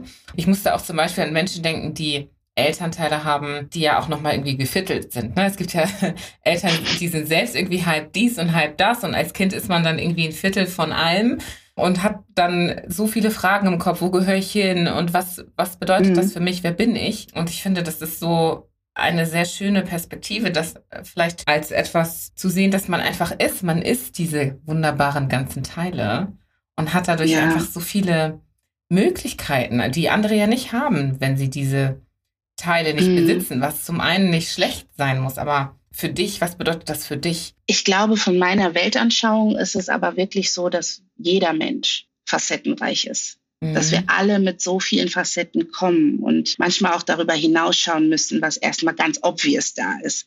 Also auch Menschen, die beide schwarze Elternteile hier haben oder gehabt haben, haben ja auch diese Zerrissenheit, dass wenn sie in die Schule gehen oder in einem total weißen Viertel aufwachsen oder was auch immer, anders agieren in einem anderen Umfeld oder mhm. anders agieren müssen. Und teilweise es vielleicht schwieriger fällt, als wenn du in deinem Zuhause weiße Menschen hast, mhm. die dir das ganz anders schon mitgeben oder ja. ne? So. Also wir haben alle unsere Herausforderungen, egal in welchem Setting. Und das ist mir immer total wichtig zu sagen, weil ich höre das so oft, dann kommt in unserer Anführungsstrichen Community, na ja, aber ich bin nicht dies, ich bin nicht das, ich habe einen weißen Eltern. Wir alle haben jeder auf verschiedene Art und Weise und vielleicht Nuancen, aber dieses Gefühl der Zerrissenheit, das haben wir alle als afrodiasporische Kinder. Mhm. Egal, weil wir alle Kinder Afrikas sind mhm. und wir hier nicht unser eigentliches Habitat haben. Mhm. Egal in welcher Nuance du hier bist, in welcher Couleur du hier bist. Und deshalb kann ich manchmal das nicht so, na klar, kommen noch politisch strukturell andere Dinge damit, aber so in der Essenz haben wir das alle. Und wir bringen alle ganz viele Facetten mit. Und das hat mich aber auch dazu geführt zu sagen, dass wir nicht nur das als Positivum haben, nicht nur als Geschenk, diese Fülle, aber auch als Verantwortung. Ich glaube, dass wirklich wir, die wir hier sind, auch die Verantwortung haben, diese Brücke zu schlagen, zu bauen und auch die Brücke zu vielen unserer afrikanischen Brüder und Schwestern, die total westernized sind und im Kopf noch total kolonialisiert sind, mhm. die gar nicht wissen, welche Fülle auf dem Kontinent ist. Mhm. Das ist auch unsere Aufgabe, weil wir hier so oft durch den Mangel gehen, ja, gar nicht, also diese Wertschätzung für die Fülle, die auf dem afrikanischen Kontinent ist, dann auch mal tragen müssen, zu sagen, na ja, das kann mich füllen als Person, in meinen Charakteristika stärken, aber da ist ganz, ganz viel Leere, da ist ganz, ganz viel Mangel. Und guck mal, was du hast und guck mal, welche Wertigkeit das hat, wenn Mensch Mensch ist. Hm. Wow. ich denke jetzt schon wieder an ein paar andere Sachen, die ich dich fragen möchte. Aber ich schreibe sie mir auf und wir machen weiter. ja. Also deine Geschichte. Du bist ein Teenager äh, jetzt mittlerweile. Du sagtest, deine Mutter ist zwischendurch auch wiedergekommen, als du wieder in Deutschland gelebt hast. Wir haben ja gerade darüber gesprochen, wie du dich selber auch gesehen hast, ne? Und, und deine Phase der Anpassung. Mhm. Und genau, vielleicht steigen wir da nochmal ein. Wann war das, war der Zeitpunkt für dich, als du für dich entschieden hast, so bin ich einfach und ich mache das nicht von meiner weißen Seite aus oder meiner schwarzen Seite, sondern ich bin das alles, ich bin ich und ich bin, ich bin Jula. Also meine Mama ist nicht wiedergekommen. Ach so. mein Papa war irgendwann wieder Dein in meinem Papa Leben. War wieder gekommen. Dann, genau, genau. Genau, ja, genau. Der sorry. war dann auch wieder in meinem Leben so. Und äh, mhm. äh, meine Mutter ist dann, ja, sie ist dann ins Licht gegangen und ist nicht mehr in Materie unter uns. Äh, da war ich 14 mhm. nach Erkrankung. Und ich glaube, dieser Prozess, dass es total gesprungen ist, war wirklich vom, als ich Abi gemacht habe, dann bin ich erstmal nach Sierra Leone gegangen auch für ein Praktikum. Mhm. Es war so der erste Schlag ins Gesicht dieses faule Kind, was trotzdem ein ganz gutes Abi gemacht hat, hat nicht sofort einen Studienplatz bekommen. So, und das hat mich irgendwie, dachte ich so, hä? Wie kann das sein? Und dann habe ich gesagt, okay, jetzt musst du dich mal ein bisschen finden. Das hat mich echt aus der Balance gebracht. Und dann war Sierra Leone. Und dann bin ich wiedergekommen und war so komplett in dem alles, was black ist, so. Hm, okay. das war so, ja, das war so total mein Urge irgendwie. Und dann bin ich ja, wie gesagt, habe ich dann angefangen zu studieren in Mainz und hatte dann einfach meine Freundinnen um mich rum. Ja, die, äh, viele aus Ghana, aus Kenia, aus Kamerun und auch teilweise auch mit ähnlichen Geschichten und so. Und das war eine total intensive und prägende und wichtige Zeit. Und aber im Studium und auch im Studiumgang 250 Studierende, auch wieder nur vier schwarze Menschen. Ne? Also so, das war dann auch wieder Kontrastprogramm. Und da habe ich gesehen, ey, was passiert hier? Das ist echt Kontrastprogramm. Ich bin bei den Kommilitoninnen, mit denen ich Medizin studiere, nochmal irgendwie anders als in dem Bereich mit meinen Freundinnen so. Ne?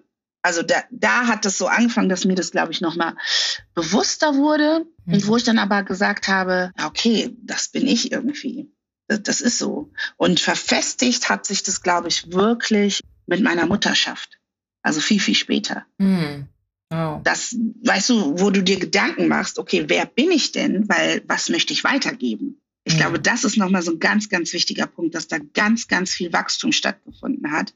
Ganz, ganz viel Sanftheit auch, ne? so für mich.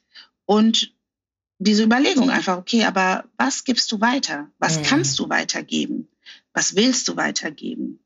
Das heißt, nicht nur so selbstzentriert, sag ich mal, mhm. ne, sondern mhm. einfach äh, nach außen dich richten, wofür hast du die Erfahrungen gemacht, wofür hast du das gelernt und an mhm. Nuancen und, und so weiter im Leben gesammelt, mhm. weil du erkannt mhm. hast, dass es nicht nur um dich und um deine eigene Bereicherung geht, sozusagen, ja? Genau. Mhm. Genau. Ich glaube, dass, wie gesagt, das war dann wirklich später so, also vor sechs Jahren oder so, wo das dann ganz bewusst, also sicherlich schon vorher angefangen, aber wo ich sagen würde, ganz, ganz, ganz bewusst. Und dieser Prozess ist immer noch da. Und das verarbeite ich beispielsweise jetzt auch seit zweieinhalb Jahren in den Texten ich schreibe oder so. Ne? Also das ist sowas, es ist auch so ein Prozess, der, glaube ich, wie ges gesamtheitlich gesehen im Leben, so transformative Prozesse dauern einfach. Mhm. Und ich mhm. weiß auch nicht, ob die jemals abgeschlossen sind und sein werden. Aber so dieses Selbstbewusstsein, das ist ein starkes Wort, finde ich, wenn wir als afrikanische Menschen und als schwarz gelesene Menschen hier in Deutschland oder in jedem mehrheitlich weißen Kontext sind. Dieses Selbstbewusstsein, sich zu sagen, okay, das bin ich und dafür stehe ich auch und das ist gut so und das tue ich in meiner ganzen Fülle. Das ist, ja, das dauert, glaube ich, oft seinen Weg und ich hoffe aber, dass unsere Kinder und Kindeskinder da schneller einfach hinkommen. Also ich bin ja auch schon eine Ecke älter als du, wo ich halt einfach sage, es ist auch abhängig von so vielem, ne? in welchen Kontexten du aufwächst, in welcher Stadt, wie viele andere schwarze Menschen, Personen gibt es da und so weiter. Ja. Genau. Und du sprachst gerade von dem, was du mitgeben oder weitergeben kannst. Glaubst du, dass wir alle etwas weitergeben müssen und äh, zu welchem Ausmaß? Klar, also es geht jetzt nicht darum, dass du irgendwie eines jeden Potenzials irgendwie kennen sollst, ja, sondern wenn wir darüber sprechen, dass wir etwas weitergeben, ja, wie, wie mhm. sollen wir darüber nachdenken, als Menschen, die dir jetzt zum Beispiel zuhören. Ne? Ich bin jetzt auf meiner eigenen Journey und versuche herauszufinden, mhm. ne, wer ich bin, was meine mhm. Identität mhm. ist. Das alleine nimmt ja auch schon teilweise so viel Energie und so viel Arbeit mhm. in Anspruch. Und dann soll man auch noch etwas weitergeben, etwas an andere geben. Was bedeutet das? Verstehst du, was ich meine? Ja, ich glaube, das ist das, was du vorhin schon mal angemerkt hattest, dass dieser Mangel oder das, was wir nicht hatten oder was ein anderer Podcast-Gast irgendwie gesagt hat, das, was wir nicht hatten oder haben, dazu geführt hat, andere Dinge machen zu können oder mhm. Äh, zu tun. Und ich glaube, wenn ich jetzt sage, okay, ich habe vieles nicht mitbekommen, das hat ja erstmal meinen Hunger geweckt dafür, mir Dinge anzueignen. Und ich mache diese Arbeit weil ich verstehe, dass ich sie für mich mache und weil ich mich nähere. Auch wenn es Arbeit ist, auch wenn es energieaufreibend ist, auch wenn es anstrengend ist. Manchmal keine Lust, okay, aber das, das mache ich, weil ich das machen muss, weil ich verstanden habe, wie wichtig das ist, mich zu nähren auf der Ebene. Also wenn ich sage, ich interessiere mich für westafrikanische Spiritualität, dann ist es natürlich schwierig, weil wo komme ich hier an Material her? Ja, wie komme ich an Material? Das ist mit viel Recherche verbunden mit viel Aufwand verbunden. Aber das mache ich für mich. Ich kann ja nichts weitergeben, was ich nicht in erster Linie für mich mache. Also auch an meine Kinder. Mhm. Zum Zweiten dieses Verständnis, dass wir Menschen, alle, die wir hier sind, zusammengehören irgendwie und verbunden sind und deshalb wir alle irgendwie den Dienst für das Kollektiv treten sollten. Ja, weil andere machen das auf ihre Art und Weise und davon profitiere ich auch. Mhm. Ja, und deswegen finde ich, kann man das gar nicht so abschneiden. Ich glaube, so die radikalste Art und Weise, wie ich das gemacht habe, war wirklich so die Entscheidung ganz bewusst, dass ich gesagt habe, ich möchte Kinder, die einen Vater haben, der vom Kontinent kommt. Weil ich wirklich gedacht habe, ich, ich kann nicht, ich, ich, ja, so ganz, ganz blöd. Das war so wirklich, das war meine Idee. War jetzt vielleicht auch nicht die schlauste Entscheidung auf anderen Ebenen, aber ich bin sehr dankbar für meine Kinder. Aber ich will da, ich sage das nur, um das Verständnis eben zu sagen, du kannst ja auch wissen, where, where do you fall short?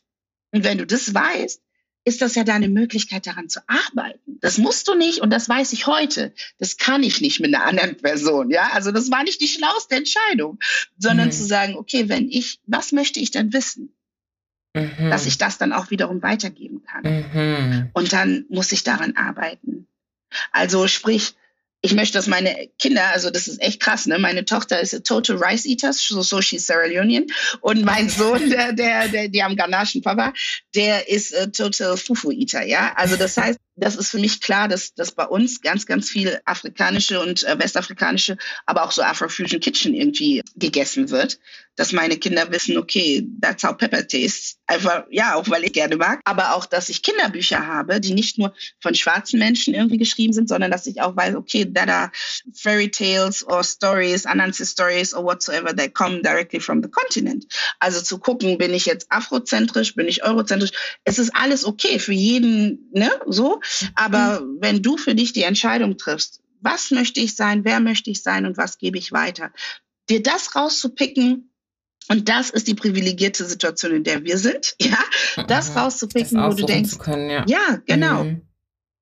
Und das kann ich dann auch weitergeben. Jetzt werden die schon ein ganz anderes Erbe antreten als das, was ich angetreten bin. Oder auch Dinge, wo meine Eltern vielleicht und auch meine Pflegegroßeltern gar nicht so eintreten und einsetzen konnten, dass ich ja weiß, als, als Kind, was hier zur Schule gegangen ist, hier im Kindergarten kurz war, dass ich verstehe, was bestimmte Konfliktsituationen im Kindergarten mit ErzieherInnen, mit anderen Kindern und dass ich nicht meine, auf einer anderen Ebene nicht so die Prozesse habe wie meine Eltern oder, oder so, dass ich ganz anders auch meinen Kindern zuhören kann und auch sagen kann, ey, äh, ich kämpfe dafür, dass ihr bestimmte Dinge, dass sich bestimmte Dinge nicht wiederholen. Ja, beispielsweise mein Sohn hat das war wirklich schwierig in der Kita, in der er war. Ich möchte es gar nicht äh, wiederholen und da reingehen, aber nach ganz viel hin und her auch zu sagen, stopp, halt, Schluss, stopp das muss mein Kind nicht mitmachen. Mhm. Und er ist jetzt in einem anderen Kindergarten. Mhm. Und dem auch zu sagen, nee, das musst du nicht aushalten als schwarzes Kind. Mhm. Du hast genauso ein Recht darauf, wie XY hier so sein zu dürfen und Raum einnehmen zu dürfen und nicht pathologisiert zu werden, weil du laut bist mhm. oder weil du ein Kind bist, was Energie hat, ja, und nicht bestimmte Sprache, Terminologie auf mein Kind projiziert wird. Also sozusagen, okay, diese Selbsterkenntnis durch das, was wir durchlaufen haben, dann zu sagen, okay, diese Selbsterkenntnis, diese Arbeit führt dann auch zu diesem Selbstbewusstsein. Das bin ich mir bewusst, aber ich bin auch so bewusst und trete auch so auf und nehme mir das und sage nicht, nee, because I'm black, I can't. Nee, mm. gerade weil ich schwarz bin, gerade weil ich weiß, wo ich herkomme, gerade deshalb stehen mir all diese Dinge zu und noch viel mehr. Mhm. So.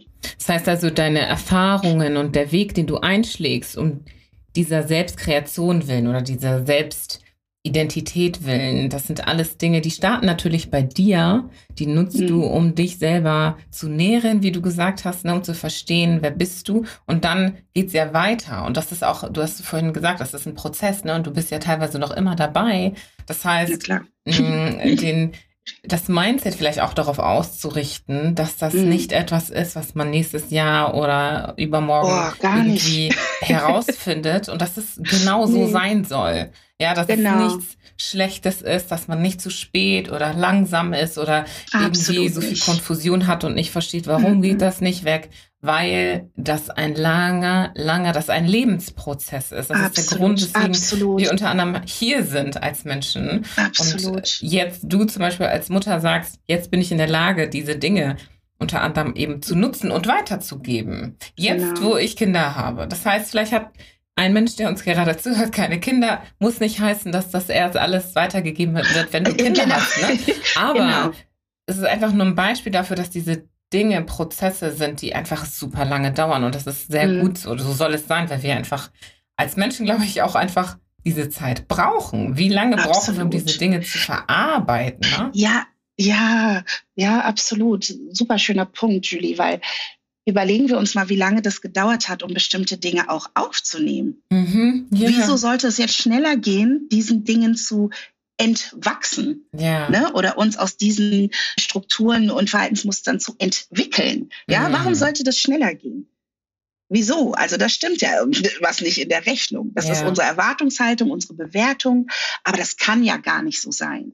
Und wir dürfen auch nicht vergessen, also auch nicht so hart zu uns selber zu sein, ja, was da mit uns passiert auf mentaler Ebene oder wie auch immer, dass wenn wir daran gehen, dann sagt uns ja unser Körper oder nee, weniger unser Körper oder meint auch halt stopp das ist jetzt irgendwo verbuddelt, weil da darfst du nicht dran, weil das ist sonst so mhm. es kippt hier alles. Da kann ich nämlich nicht mehr funktionieren. Kann ich vielleicht auch meine Maske nicht mehr aufsetzen, ja? Dann funktioniert gar nichts mehr. Mhm. Und bis wir diese Selbstsabotage dann irgendwie lernen zu hintergehen, bis wir auch an dem Level sind, wo wir verstehen, diese Verhaltensmuster, die wir aufgebaut haben, lange, lange, die brauchen wir nicht mehr oder die dürfen wir verlassen. Du bist jetzt langsam safe oder safer, das auch zu verlassen. Das dauert. Und dann kommst du in den Prozess, dann hast du eine Schicht bearbeitet, wie bei so einer Zwiebel, und denkst, yay, das habe ich super gemacht, jetzt bin ich total aware und dann kommt die nächste Lea und du denkst, boah, hat das auch mal ein Ende so, ja. ne?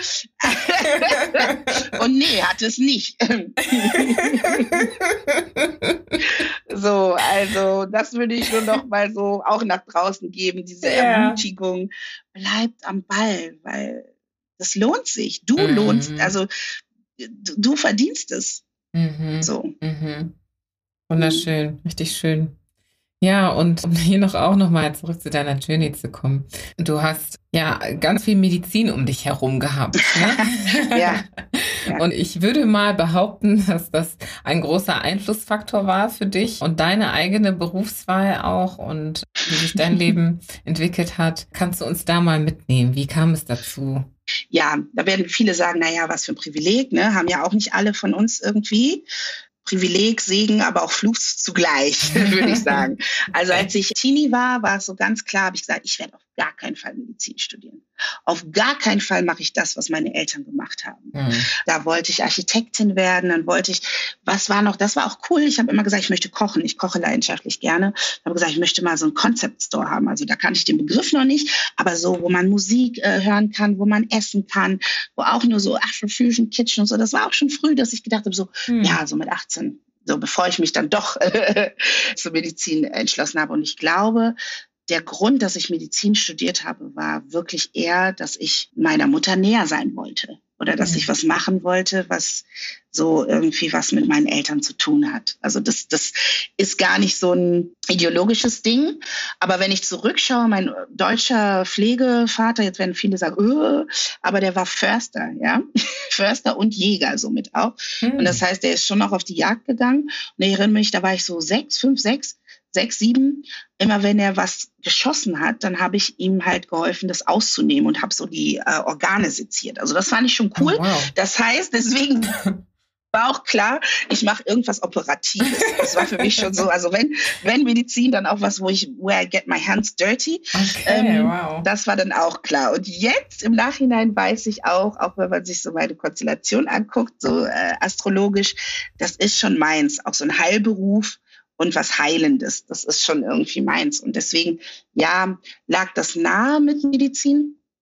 Und dann habe ich mich beworben und wie gesagt, nach dem ersten Bummer keinen Studienplatz zu bekommen, habe ich dann einen Studienplatz bekommen irgendwo in Ostdeutschland. Und da habe ich schon gewusst, ich werde nicht nach Deutschland gehen. Ich werde nicht nach Mecklenburg-Vorpommern gehen. Das werde ich nicht machen. Und dann habe ich nämlich ein Semester noch gewartet und bin dann in Mainz gelandet und habe da dann Medizin studiert. Und da hatte ich ja auch schon kurz angerissen, so nicht so wirklich divers, zumindest was schwarze Menschen betrifft im Studiengang. Und dann auch viele, äh, ja, viele Sachen, denen man da begegnet im Studium. Das, also ja, aber da kommst du bestimmt gleich noch drauf. Ja, aber genau. Und ich will nur kurz einmal eine Einkerbung machen hier zu Mecklenburg-Vorpommern. Du hast da ganz bewusst gesagt, da gehe ich auf keinen Fall hin. Was war dann, mhm. was waren da deine Gründe? Ich glaube, zu der Zeit, als ich so 18 war, war das schon sehr prägnant, dass es viele Ausschreitungen gab. Ne? Also, okay. oder auch Angriffe, obwohl das war schon auch, als ich noch so elf oder, oder zehn oder so war, ne, in verschiedenen Bundesländern. Mhm. Aber dass ich da schon wusste, manche ostdeutsche Bundesländer sind weniger safe für mich. Mhm. Und ich weiß noch, dass ich zum Beispiel auch jetzt ein super White Sport, ich habe gerudert damals. Mhm. Und dann sind wir so auf guter Wanderfahrt und dann waren wir so in Plön zum Beispiel. Und da waren dann auch so Erfahrungen, die natürlich nicht so schön auf dem äh, Campingplatz. Oder ich wusste, unsere Schule hat einen Austausch mit Dessau und dann wurde angeraten, na ja, Schülerinnen, die irgendwie offensichtlich nicht weiß sind, sollen lieber zu Hause bleiben. Mhm. Und so. Also das war jetzt nicht immer nur, dass es nur bei verbalen Dingen geblieben ist oder man da nicht irgendwie Nachteile gehabt hat. Und deshalb wusste ich schon ganz klar, also nach Mecklenburg-Vorpommern mhm. möchte ich nicht. Okay. Möchte ich nicht. Ja. Alles klar. Das heißt also, es ging nach Mainz und dort ins Studium. Mhm. Wie ist das verlaufen? ja, total gut würde ich mal sagen. Also okay. wie schon erwähnt, da waren ja dann so meine Crew, mhm. die bis heute noch existiert. Schön. Das ist echt, ja, das, das ist ein großer Teil meiner Entwicklung, würde ich sagen. Und zum anderen das Studium, aber an sich, obwohl die, keine von denen ist Medizinerin gewesen, muss ich mal kurz sagen. Mhm. Und im Medizinstudium, ja, da habe ich auch oft wieder gespürt, ich bin ein bisschen anders, aber trotzdem ging alles ganz gut soweit. Und Dinge, die ich da aber erfahren durfte, haben mich auch zu dem geführt, was ich heute mache. Also ich bin ja Teil von Black in Medicine. Das ist ein Zusammenschluss von schwarzen in Deutschland praktizierenden und auch studierenden MedizinerInnen, die mhm. für mehr Diversität auch im Medizinstudium oder medizinischen Bereich oder auch Gesundheitswesen agieren aber als erstens auch so eine Empowerment-Struktur, wo wir einfach unsere Erfahrungen auch austauschen können. Mhm. Und das war halt was, wo ich schon während des Studiums gemerkt habe, ob das während Klausuren waren, was da teilweise wiedergegeben wird. Also das Bild von AfrikanerInnen in Klausuren, sage ich mal, das war schon sehr stereotypisch. Mhm. Ja, und sehr klar. Also das heißt, wenn eine Frage kam, Afrikaner in der Überschrift oder in dem Text, dann wusste ich schon die Antwort dann wusste ich, es geht hier entweder um HIV, um Hepatitis, um Tuberkulose, ja, so. Also das, das, das war schon immer so, auch ganz wow. klar. Und das sind auch so Dinge, wo wir einfach heute für plädieren, so ein antikoloniales Bild ne, in die Medizin zu bringen. Und das war was, was da war, was würde ich noch sagen, was, was war noch prägnant? Oder was ist für dich interessant, liebe Julie? Was möchtest ja, du wissen also vom Medizinstudium? Ich, ich würde super gerne ein bisschen mehr darauf eingehen. Ne? Ich meine, mhm. es gibt, du hast ja schon gesagt, nicht so viele von uns schwarzen Menschen in der Medizin. Und jetzt geht das ja gerade erst los, dass so einige, mehrere jüngere Leute in die Medizin gehen und in diese klassischen Fächer und Studiengänge. Und entsprechend gibt es ja sehr wenig Einblicke über das, was gelehrt wird an diesen Universitäten und über Schulmedizin im Allgemeinen. Was sind denn da so Sachen, die dir aufgefallen sind? Also wenn du sagst, wenn es um Afrikaner ging, dann ging es um diese typischen Krankheiten. Mhm. Wie kann man sich das noch vorstellen als außenstehende Person? Ich glaube, wichtig ist, dass wir verstehen, dass die Medizin genauso wie jeder andere Lebensbereich ebenso durchtränkt ist von rassistischen Gedanken, diskriminierenden Gedanken und ganz, ganz besonders von kolonialen Kontinuitäten. Wenn wir uns anschauen, wenn wir uns die Geschichte der Medizin anschauen, der westlichen Medizin anschauen. Mhm. Wenn wir uns gerade als Gynäkologin, als Beispiel jetzt, es gibt einen Herrn, den Dr. Sims, der wird immer noch gefeiert als Begründer der modernen Gynäkologie und der hat eine bestimmte Operationstechnik ja, an schwarzen weiblichen Körpern ausprobiert. Mhm. Ohne Narkose, weil du dafür sehen musst, okay, wie wirkt das jetzt? Also das ist so eine so Fistula, also so ein Gang zwischen Vagina und Blase. Und dann hat er das gemacht und ist zum Erfolg gekommen mit seiner OP-Technik, die auch äh, ja Vorreiter war und angewandt wurde und wird aber das auf dem Rücken von schwarzen weiblichen Körpern. Ne? Und zu verstehen, was das macht, also intergenerational auch. Ne? Mhm. Und auch dieses Verständnis davon, koloniale Kontinuitäten bedeutet auch diese Stereotype, schwarze Menschen haben weniger Schmerzempfinden. Schwarze Menschen haben dickere Haut. Das findest du bis heute. Letzte Woche hat mich eine Freundin angerufen und gesagt, ey, man total durchstochen, die Vene. Die auch gesagt haben, ja, wir müssen irgendwie eine dicke Nadel nehmen ja, der schwarze Mann hat dickere Haut, so nach dem Motto, Was? aber schön daneben gestochen. Oh Gott. So Dinge, das findest du bis heute. Und du findest es auch in Lehrbüchern, du findest es in den Curricula, also wenn gelehrt wird äh, in der Uni. Und du findest es auch in, also ganz klassisches Beispiel ist dieser Laborwert, die GFR, mhm. das ist so ein Wert für die Nierenfunktion. Und der wird immer noch unterteilt in Afro-Americans und Kaukasier, so, ne? Also das heißt, afrikanische Menschen, da wird von ausgegangen, dass die einfach mehr Muskelmasse haben. Und dass der Wert beispielsweise implementiert dann, also dass wir einen höheren Wert brauchen, dass man dann sagt, oh, das ist aber nicht richtig, das ist nicht gut, das ist pathologisch, irgendwas stimmt mit der Niere nicht.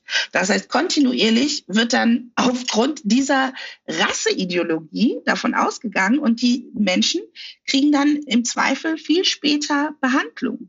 Hm. Und haben dann das Problem, dass ja, Erkrankungen viel weiter fortgeschritten sind oder auch nicht mhm. mehr so mhm. gut therapierbar sind. Mhm. Und das heißt wiederum, dass Menschen viel, viel schneller auch, also dass Menschen auch sterben einfach. Mhm. Ne? Ja, ja. Oder wieder auch auf die Gynäkologie kommen, mein äh, Fachbereich, Teilbereich. Das kann ich auch aus privaten, persönlichen Erfahrungen wiedergeben. Auch dieses, ja, schwarze Frauen stillen alle gut. Und die Kinder kriegen auch alle gut Kinder weil die kriegen ja viele Kinder mhm. und die brauchen auch nicht Schmerzmittel und, und, und. Mhm. Und was noch irgendwie dazu beiführt, ist, dieses mangelnde, diese mangelnde Schulung fehlt, weil einfach der Ausgangspunkt in der Medizin ist einfach ein weißer Mann. Das mhm. ist so die Norm. Ne? Mhm. Und dann alles, was weiter weg sich bewegt von dieser Norm, fällt halt irgendwie entweder hinten runter oder wird halt nicht mitgesehen und nicht so als so wichtig erachtet. Und deshalb ist das jetzt auch kein Bereich, wo so viel Forschung oder auch immer betrieben wird. Warum? Ne? Wenn so die Normative eine andere ist. Hm. Interessant. Und hm. was hast du da für dich mitgenommen? Also du bist ja durch das Studium gegangen und hm. hast diese ganzen Dinge beobachtet und mit gelehrt bekommen. Was hast du jetzt mit dieser Info oder was machst du jetzt mit dieser Info? Ich weiß ja, du bist da ja auch aktiv unter anderem, genau. sowohl was Black in Medicine angeht, aber auch in anderen Bereichen. Aber bevor mhm. wir da speziell hinkommen, welche Erkenntnisse waren das für dich selber auch, ne? Also in deiner eigenen Weltansicht, sage ich mal. Was, mhm, hat das absolut, für dich, ja. was hat das für dich vielleicht geschaffen in dir? Ich glaube, das motiviert mich, Dinge zu hinterfragen hm. und nicht solche Normen als gegeben zu akzeptieren. So, ich, wenn, wenn mich jemand vor zehn Jahren gefragt hätte, ich war absolut ganz starr, auch in diesem Film und habe gedacht, ja, es gibt auch nichts anderes als diese eine, also diese Medizinform und wie auch immer, ne? Also diese Lehre, diese Wissenschaft, das ist mhm. ja unantastbar irgendwie. Ja. Aber zu verstehen, dass das Menschen gemacht ist, und dass auch verschiedene Ziele damit verfolgt wurden und auch noch werden. Und wir einfach Hierarchien auch leben, auch in der, in, in der Medizin. Ich meine, das ist ganz deutlich. In keinem anderen Bereich, finde ich, als in der Medizin ist es sehr hierarchisch, nach wie vor auf Station und so.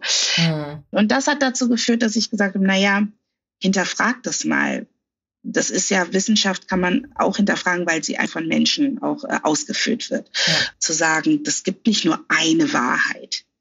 Ja, also wo hat die Medizin eigentlich ihren Ursprung? Worauf basiert es? Was ist ein ganzheitliches Verständnis von Medizin? Ist Medizin oder beziehungsweise was bedeutet Gesundheit? Ist es nur der Körper? Nein. Das ist ein Zusammenspiel von Körper, Geist und Seele. Und vielleicht gibt es noch viel mehr Facetten, die wir gar nicht kennen oder nicht greifen können, wenn wir von Emotionen reden, von den Senses, anderen Sinnen. Mhm. Ja? Und zu verstehen, okay, was gehört dann in diesen ganzen Bereich von Gesundheit, von Krankheit, von Gesundsein. Was haben wir für Ressourcen? Mhm. Ist das nur Medizin? Wenn ich sage, für wen ist Medizin gemacht? Ja, beinhaltet mich das dann überhaupt? Wenn nicht, was habe ich dann für, für, Optionen, ne? Remedies? Ja. Was habe ich für Optionen? Mhm. Ne? Also das, das hat es so eröffnet und dann war ein ganz, ganz springender Punkt wieder meine Mutterschaft.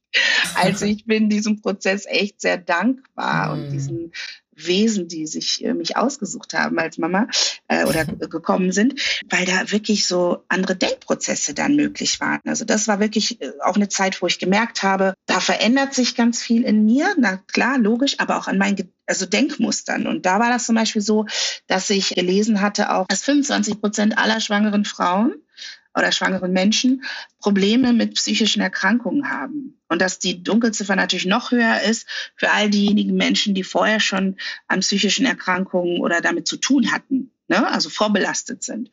Und wenn wir uns jetzt angucken, auch wenn wir in unserem Community-Kreis irgendwie wenig darüber sprechen oder weniger oder was auch immer, Mental Health wird auch bedingt durch Rassismus, durch Diskriminierung, durch ja, Bewältigung des Alltags als schwarze Person in einem weißen Kontext. Das führt zur Erkrankung, was jetzt auch lange, lange nicht so gesichtet wurde, aber zu einem Erkrankungsbild, was so ein posttraumatischen Belastungsstörungserkrankungsbild ähnlich ist. Und das heißt, es ja. natürlich kann zu Depressionen führen und all, alles, was wir so kennen, kann muss nicht. Ja? Und es gibt natürlich auch viele Menschen, die da viele Mechanismen haben, das aufzufangen, aufzuarbeiten. Aber das ist ein Teil. Und das heißt, dann ist die Dunkelziffer, das war so meine Logik, na, dann ist die Dunkelziffer noch viel größer. Ja? Mhm. Wenn du dir überlegst, was ist für Menschen, die auch noch, also die Schwarzen und Fluchtgeschichte haben, ohne Familie hier zu sein. Ja. Ich weiß noch, bei uns in, in meinem sierra Kontext ist ganz klar, da kommt deine Mama oder deine Tante und ist mit dir, wenn du ein Baby bekommen hast und kocht für dich und, und nimmt die Dinge ab. Was passiert, wenn du diese, diese Strukturen nicht hast? Mhm. Da war das dann so, dass ich gesagt habe, okay, krass, das ist so, dann brauche ich irgendwie ein Tool, wie ich Wissen auch an Schwestern gebe. Weil ich gemerkt habe, wie sehr mir das geholfen hat, zu wissen, was passiert mit meinem Körper, was passiert mit meinem Kind unter Geburt, dass ich natürlich wusste, ja, okay, gut, ich kann auch die Sprache. Ich wusste, ich habe meine Power so. Ich bin selbst ermächtigt, so mir kann nichts passieren im Kreis sein. Aber das ist nicht selbstverständlich für ja. schwarze Frauen im Kreis mhm. Mhm. Und auch nicht, da gibt es Daten zu, ja, das ist erwiesen. Ja, also so, wir haben ja die meisten Daten, haben wir nun mal aus Amerika oder UK, also aus dem anglophonen Kontext und engelsächsischen Kontext und amerikanischen Kontext. Und da ist es einfach so in den Staaten, dass einfach dreimal mehr Frauen sterben unter Geburt oder mhm. auch nach Geburt an Komplikationen. Und auch dann wiederum zweimal weniger, wenn das Personal oder der Arzt halt, ne, also das medizinische Fachpersonal, schwarz war. Was bedeutet das? Mhm. Das bedeutet, dass Menschen, die nicht schwarz sind und dann auf eine schwarze Patientin treffen, wahrscheinlich weniger empathisch sind, weil das Gegenüber nicht korreliert. Mhm. Aber auch diese kolonialen Denkmuster wie, ja, die hat weniger Schmerzen, hm, deshalb braucht die Person keine Schmerzmittel oder die Person, ja, man, naja, wird nicht so sein, ich muss gar nicht nachgucken. Aber vielleicht hat die Person eine Thrombose, hat eine Blutung, hat dies und das. Mhm. Das fällt dann hinten runter und das mhm. ist gefährlich. Und dann zu verstehen, okay, wenn du aber weißt, das ist mein Körper, das sind die Prozesse, die abgehen, das kann passieren, danach muss ich fragen. Dann kannst du viel, viel besser für dich erstmal eintreten. Ja. Ne? Und das heißt, dann kann dir auch nicht so schnell jemand was erzählen. Ja. So.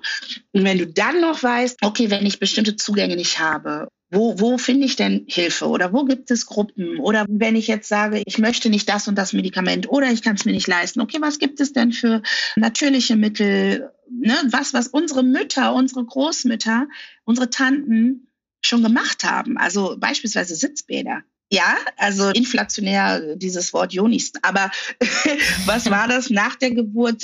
Warum? Ja, Cleansing. Warum? So, so dieses Verständnis und das dann mitzubringen. Oder auch Wickeln des Bauches. Warum hm.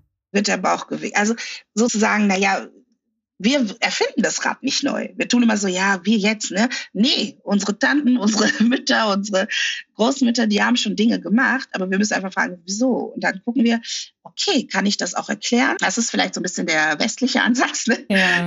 Was ist so die Theorie dahinter?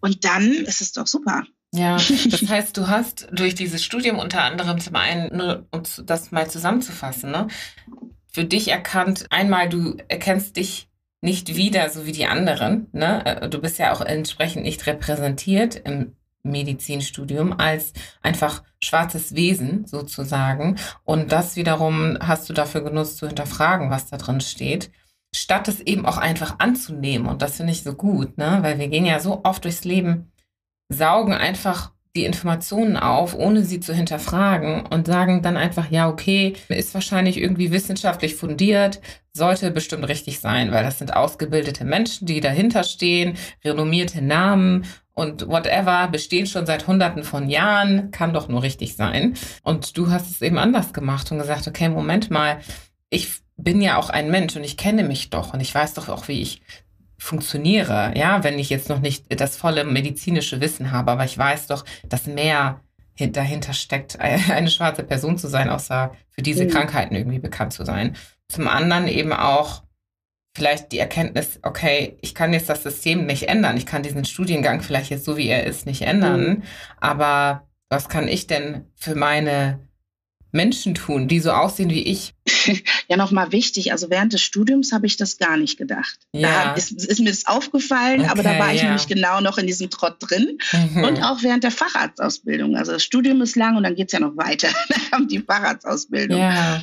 Und da war ich total da drin. Ne? Also ich habe mir auf die Schulter mhm. geklopft, wenn ich irgendwie zwei 24-Stunden-Dienste, drei in der Woche gemacht habe und also so richtig Leistung. Ne? Weil ich sagen konnte, ja, jetzt habe ich was geschafft, jetzt habe ich, und dann habe ich die OP gemacht und das, also das war so meine Wahrheit und meine Realität.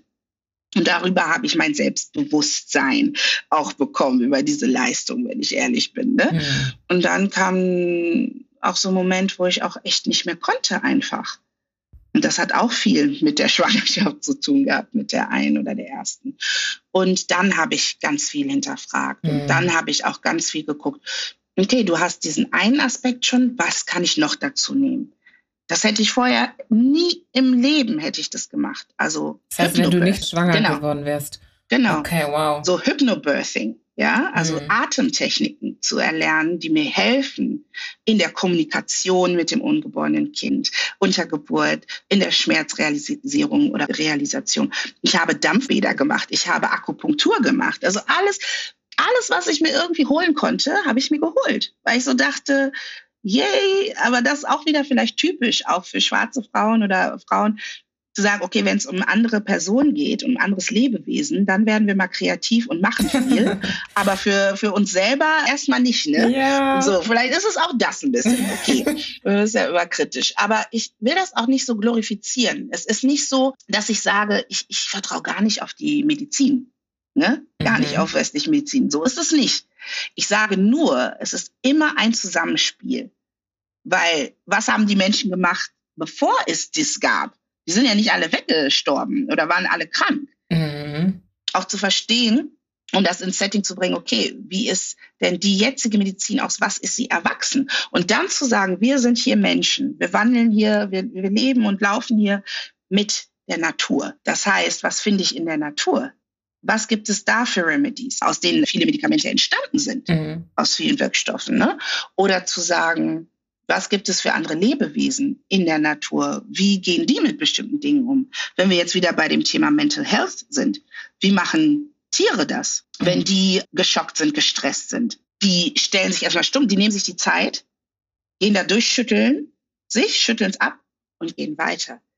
Wir nehmen uns diese Zeit nicht, können wir nicht, weil wir arbeiten müssen, weil wir da Verpflichtungen haben, da, da, dies, also diese Stressfaktoren. Ne? Ich glaube, das war mehr so dieses zu gucken, wie packe ich verschiedene Dinge zusammen und wie ändere ich meine Weltanschauung. Und das möchte ich auch nochmal klar sagen, so als Denkanstoß. Das ist jetzt wieder Akambi, ja, der dieses Buch geschrieben hat. Jetzt nenne ich mal den Buchtitel. Nicht jede Intelligenz ist weise.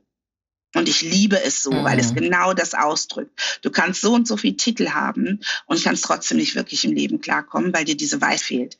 Wir mhm. sind nicht mhm. nur Kopfintelligenz. Kopfintelligenz ohne Herzensintelligenz, ohne Mitgefühl für andere, für sich selbst, aber auch für andere, ohne Mitgefühl für die Natur, in der wir sind. Also so eine andere Weltanschauung, die natürlich konträr zu dem kapitalistischen System steht, aber das funktioniert nicht. Das mhm. funktioniert zumindest nicht nachhaltig. Das funktioniert nicht für alle Menschen gleich. Das bedingt immer eine Hierarchie oder, ne, oder auch äh, bestimmte Dinge, die wir dann als weniger richtig, weniger wichtig, weniger wertvoll erachten. Gibt immer einen Verlierer irgendwie, ne? Genau. Mhm. Und darauf ist das begründet. Mhm. Und wenn ich jetzt sage, nee, das ist nicht meine Weltanschauung, dann bedeutet das auch, dass viele mich vielleicht nicht verstehen oder viele, weil sie es nicht verstehen, mich abtun und belächeln oder, oder, oder. Aber das ist halt das Ding. Ich glaube, das ist eine Herausforderung, die wir alle haben als Menschen und die, glaube ich, aber auch uns schon mitgegeben wird, wenn wir schwarze Menschen in diesem Kontext mm. sind, zu verstehen, es ist nicht schlimm und es tut nicht weh, mm. anders zu sein und nicht immer den gleichen Weg zu gehen. Ja, hm. und du hast, ja, um über diesen anderen Weg vielleicht äh, den Pfad aufzunehmen, du hast ja vorhin von Optionen gesprochen, ne? Du hast vorhin von hm. Ressourcen gesprochen, welche dir hm. ja sonst zur Verfügung stehen könnten. Gerade hast du auch das Thema Natur angesprochen. Das heißt also, es gibt andere Optionen, es gibt andere Ressourcen. Was sind denn diese Ressourcen, von denen wir auch als schwarze Menschen vielleicht ja nicht Gebrauch machen einfach und die du vielleicht jetzt für dich nutzt, vielleicht in Zusatz zu dem, was es in der Schul- oder klassischen Medizin gibt? Ja, das ist zum einen die Phytotherapie oder die Heilkunde mit Pflanzen und Pflanzen als Medikation oder auch bestimmte Ernährung, bestimmte Nahrung als Medikation. Das andere ist aber auch so Tools zur Selbstregulierung, weil ich glaube, der Hauptteil dessen, was uns heute krank macht, ist Stress. Und ich meine, Stress ist für jede Person was anderes. Stress kann für dich was anderes sein als für mich und für deinen Nachbarn was anderes als für dich. Ja, aber zu sagen, Stress ist das, was jeden Menschen auch lähmt irgendwie und was jeden Menschen krank macht. Und was gibt es dann für selbstregulierende Maßnahmen? Mhm. Also für mich ist es absolut Meditation und auch Atmung, also Atemübungen, wie gesagt. Oder auch sonstige Körperarbeit, also sprich Tanzen, ja, Bewegung. Ich schwimme super gerne. Also das heißt auch zu gucken, Sport ist es natürlich für die einen oder anderen mehr oder weniger. Aber äh, was, was tut mir da gut? Einfach, wo man abschaltet, wo der, der Kopf auch mal pausieren darf, wo auch mal nichts sein darf. Weil wir als Menschen dazu neigen, okay, wenn Stress ist, dann kommen wir in diese Über- Reaktivität. Also noch mehr, noch mehr, noch mehr, noch mehr. Mhm. Und eigentlich zu merken, nee, wenn du jetzt mal pausierst und innehältst, kannst du viel strukturierter agieren. Und hast am Ende gar nicht so viel Energie verbraucht. Mhm. Aber erst mal hinzukommen. Ja, also so die Tools, die wir schon mitgegeben haben, um dem Stress entgegenzuwirken. Also da dankt dir der Körper, weil meistens ist es ja so, alles, was wir durchleben, das wird dann irgendwo gespeichert im Körper und wird dann auf einer anderen Ebene irgendwo im Körper ausgedrückt als Schmerz. Und wir behandeln dann diesen Schmerz, aber die Ursache haben wir oft gar nicht erkannt, gar nicht gesehen und so weit kommen wir dann gar nicht. Das heißt, alles für mich persönlich, das ist so meine Wahrheit, alles, was mir ermöglicht, innezuhalten und nochmal genau hinzuhorchen, was denn die Ursachen sind für das, wie es mir gerade geht, wie ich mhm. mich gerade fühle, wo etwas aufgestaut ist. Mhm. Das ist für mich so ein Heilprozess. Und ja. Das heißt, du hörst sehr stark auf deinen Körper, ja? Also sowohl physisch, was er dir irgendwie zeigt, als auch mental. Ne? Also du beobachtest ihn sehr und hörst ihn zu. Mm, ja, also es ist sehr, sehr obvious, dass ich lange Zeit auch nicht so gut auf meinen Körper gehört habe. Das ist schon so. Aber mhm. ich versuche das mehr und mehr. Ich weiß dass ich merke das in Situationen ganz stark jetzt wo ich sagen muss, nee, da muss ich mich rausnehmen und da muss ich jetzt vielleicht nochmal in die Atmung gehen. Oder der, also das sagt der Körper schon klar und der mhm. kommuniziert mit dir. Wenn Mensch das auch trainiert, dann brauchen wir da auch gar nicht mehr so viel Zeit für. Und ich glaube daran, je mehr wir das trainieren, je mehr wir in einem Kontext und Umfeld aufwachsen, wo andere das auch können, da ist auch unter Menschen eine ganz andere Kommunikation möglich. Ne? Mhm. So dass du, vielleicht kennst du das, ne? So wie wir sagen, es gibt Frauen, wenn ihr euch eng seid und nah seid, dass dann der Zyklus äh, entsprechend yeah, ist, dass sich das, das aneignet. Yeah. Oder dass du auch spürst bei einer sehr guten Freundin, bei lieben Menschen, oh, ich glaube, ich muss mal wieder anrufen, ich glaube, ihr geht's nicht so gut oder mm. dem geht's nicht so gut. So diese, alles, was wir nicht so begreifen können. Ich glaube, wenn wir verstehen und mehr und mehr auch uns, unseren Gedanken, unseren Sinnen, unserem Fühlen, unserem, unserem ja, zuhören und lernen zuzuhören, dann öffnen wir uns auch mehr für diese Tiefe der Kommunikation mit uns selber und mit anderen. Und das ist etwas, was gesund macht. Da glaube ich ganz, ganz fest dran. Hm. Wow. Ja, damit habe ich das noch gar nicht in Zusammenhang gebracht, weil ich habe das schon ein paar Mal erlebt mit Freundinnen, denen man nahesteht oder mit denen man irgendwie viel Zeit verbringt, dass sich die Zyklen irgendwie, ja, wie heißt das, dass die sich nähern. Synchronisieren. Ja, genau, ja, synchronisieren. Ja, das ist ja super interessant. Also ich muss auch sagen, ich habe das nie erforscht. Ne? Es ist einfach mal passiert und man denkt so, ah, we're in sync und das sagt man dann so und lacht ein bisschen drüber. Mhm. Aber denkt da nie super tief drüber nach. Ne? Und ja, ja, das ist genau so ein Beispiel. Ich werde dir sagen, ne, vor zehn Jahren hätte ich gesagt, so ein Quatsch. Es gibt keine Studien dazu. Also ja. es gibt Studien dazu, aber die haben das nicht rausgefunden. Die haben gesagt, naja, es ist irgendwie noch offen. Da, du wirst keine Studie dazu finden. Also mhm. Also weiß ich ja aus dem einen Aspekt, nee, das ist nicht so. Ne? Könnte ich ja jetzt sagen, nee, das ist Humbug, das ist Quatsch. Das andere ist aber, dass ich sagen kann, na ja, wenn ich aber weiß oder wenn ich daran glaube, auch an spirituelle Dinge, Ne? Und da können andere sagen, ja, das ist ein esoterischer Quatsch. Aber ich kann sagen, na ja, es gibt indigene Völker, bei denen bestimmte Dinge passieren. Und auch bei mir in meinem Leben mit anderen Freundinnen, die mir nah sind oder die bestimmte Dinge im Leben machen müssen, passieren Dinge, dass der Zyklus sich verschiebt in bestimmten Kontexten, wo es wichtig ist, zu der und der Zeit vielleicht in, in, in diesem Zyklus zu sein. Also mhm. dieses zyklische Leben, da hatten wir auch kurz schon mal drüber gesprochen. Welche Wichtigkeit das hat, aber auch welche Wahrheit da drin steckt. Und das nehme ich einfach an. Und das ist mir ziemlich egal, ob es dann stimmt oder nicht stimmt oder wie auch immer. So, wenn das für dich stimmt und deine Wahrheit ist, dann, dann siehst du das, dann lebst du das und dann, ja, you're experiencing it. Wow. wow, wow, wow.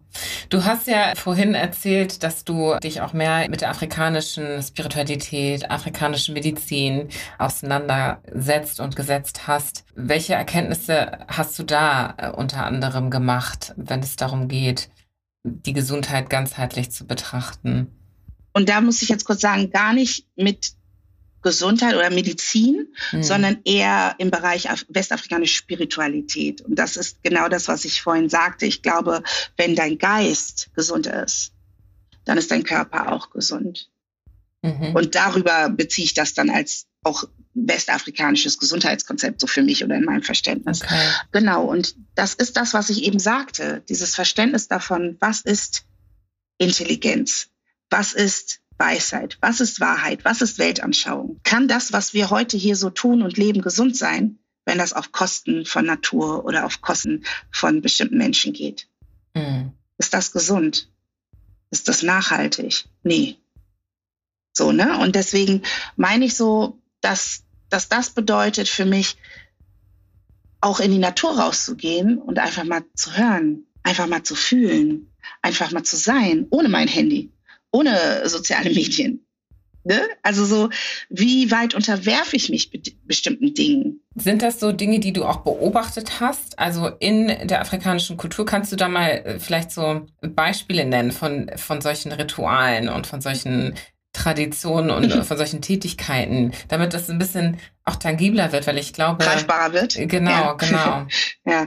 ja, also da muss ich jetzt wieder sagen, das, was ich vorhin gesagt hatte. Es gibt ganz, ganz viele Geschwister auf dem Mutterkontinent, die das ja eben nicht tun und die das ablehnen. Ja, mhm. aber mhm. ich kann sagen, auch wieder zum Glück aus meiner Familiengeschichte, da hat meine Tante, meine Mutter, die sind, sind ebenfalls initiiert worden beispielsweise. Da gibt es bestimmte Riten, die bei uns, sagte ich ja eingangs, die sind Mende und da gibt es einen Frauenbund, der heißt äh, Bundu oder ja, Bundessociety.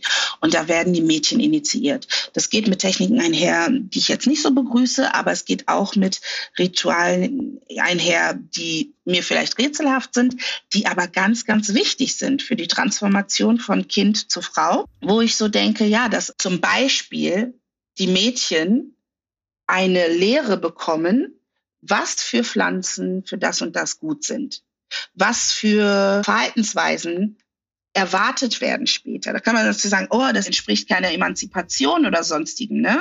Das ist ja, was ist das für ein Frauenbild? Mhm. Aber man kann es genauso sehen, auch andersrum. Die Frau wird ausgebildet oder dieses Mädchen wird ausgebildet, ihren Platz in einer Gesellschaft, die muss ich nicht annehmen, akzeptieren, wie auch immer, aber einzunehmen. Mhm. Und kriegt dort eine Lehre oder ein Studium, um da dann zu funktionieren oder gut drin zu sein.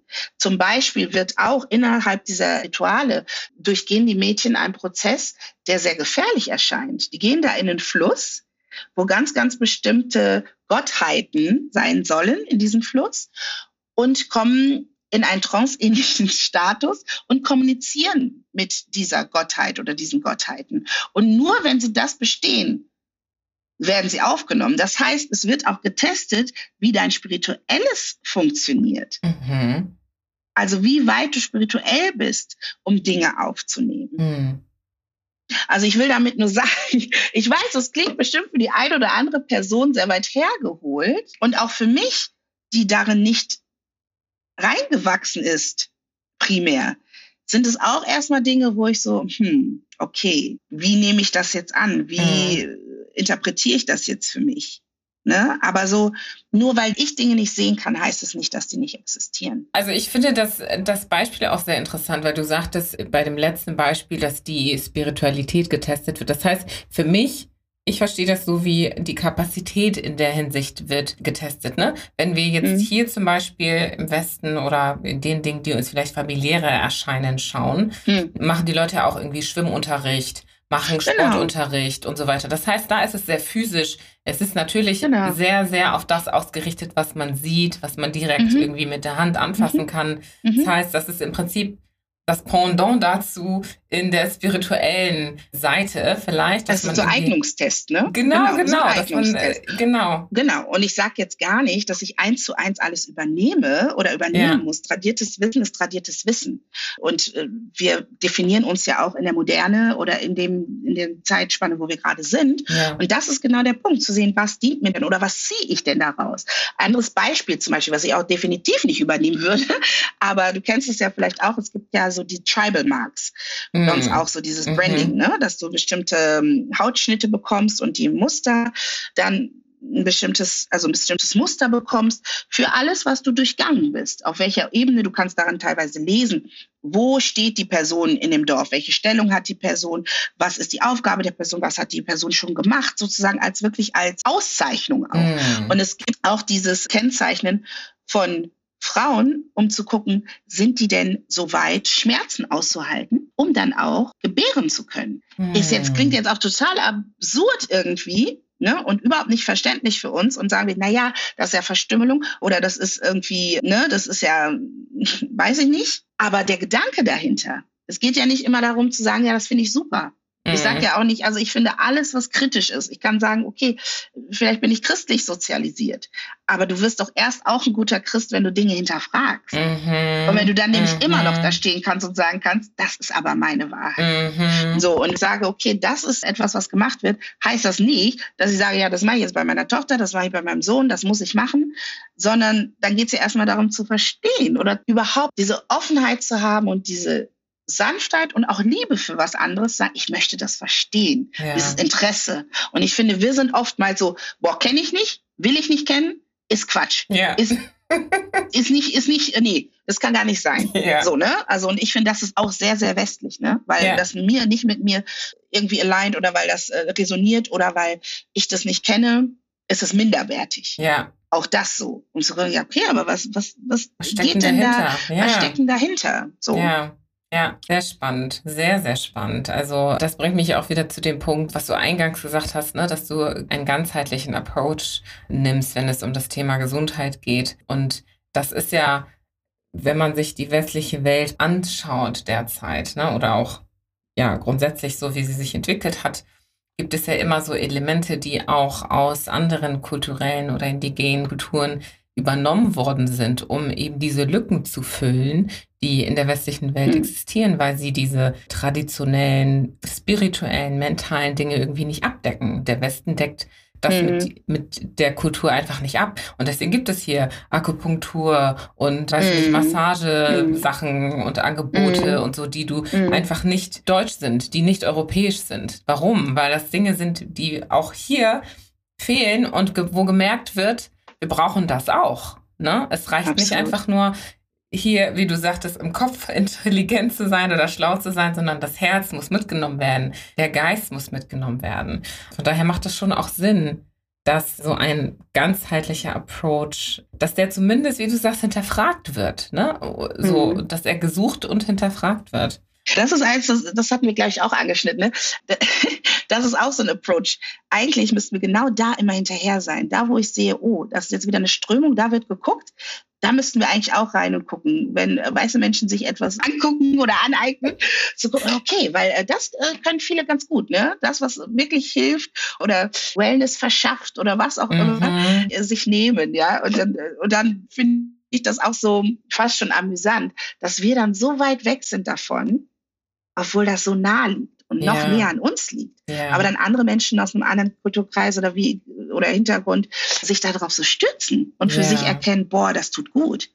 Mhm. Also das ist so Thema Anpassung da auch wieder, ne? Ja, ja, genau, ja. genau, genau. Ja.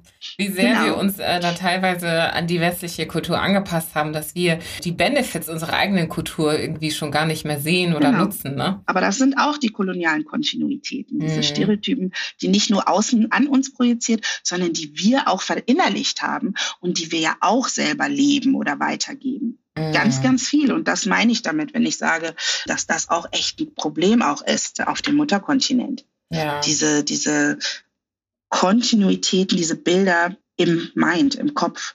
Ja, dieses Bild der Minderwertigkeit, ja. dieses Bild. Wie können wir denn so uns the best of both worlds nehmen?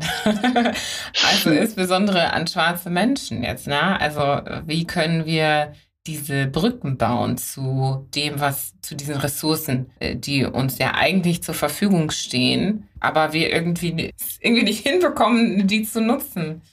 Ich glaube, das ist jetzt echt so eine Frage, die ich dir gar nicht beantworten kann, mhm. nicht beantworten möchte, weil ich bin ja auch kein, ich repräsentiere ja nicht alle afrodiasporischen schwarzen Frauen so.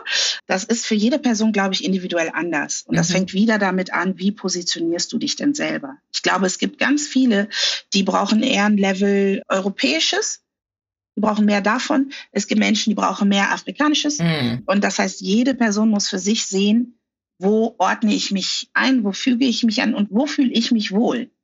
Mhm. Und es ist auch nicht an mir, das zu judgen, so, ne? Mhm. Oder an jemand anderem. Das ist für jeden, glaube ich, ein unterschiedliches Maß. Für mich persönlich oder für Menschen, die so ähnlich denken und denken, ist es, glaube ich, wirklich wieder angefangen mit ähm, Arbeit, Recherche, so, wenn ich diese Verantwortung nehme, also diese Verantwortung mir annehme, dann wirklich auch mir so viel Informationen einzuholen, wie es geht. Und da kommen wir als Überleitung schöner an den nächsten Punkt. Wir haben ja diese TWM-Bibliothek gegründet in Köln, also die Theodor Ronja Michael Bibliothek. Und das ist eine schwarze Bibliothek von und für schwarze Menschen und alle die, die lernen möchten, wo wir auch dieses Wissen bündeln, indem wir Literatur afrikanische Literatur, nicht nur von heute, nicht nur der moderne, sondern auch ältere Werke sammeln von schwarzen, afrikanischen und afrodiasporischen AutorInnen, wo auch diese Themen wie Spiritualität beispielsweise in Büchern zu finden sind. Also so, dass Mensch sich nicht alleine auf die Suche begeben muss, sondern Anlaufstellen hat. Und mhm. es gibt in Deutschland beispielsweise ja auch noch EOTO. Das war die erste Bibliothek. Es gibt in Hamburg bei euch die Phasiathek. Also es mhm. gibt ja Orte, wo geguckt wird, das auch zur Verfügung zu stellen. Das wäre so eine Idee, wo, noch zu gucken, okay, wo kriege ich Informationen her? Ne? Mhm. Dann gibt es auch Menschen, auch in Deutschland, die Heilarbeit leisten oder Energiearbeit machen oder sonstiges, die auch vom Kontinent sind. Und da auch immer wichtig, nicht nur zu sagen, oh, die Person kommt vom Kontinent, sondern resoniert die Person auch mit mir.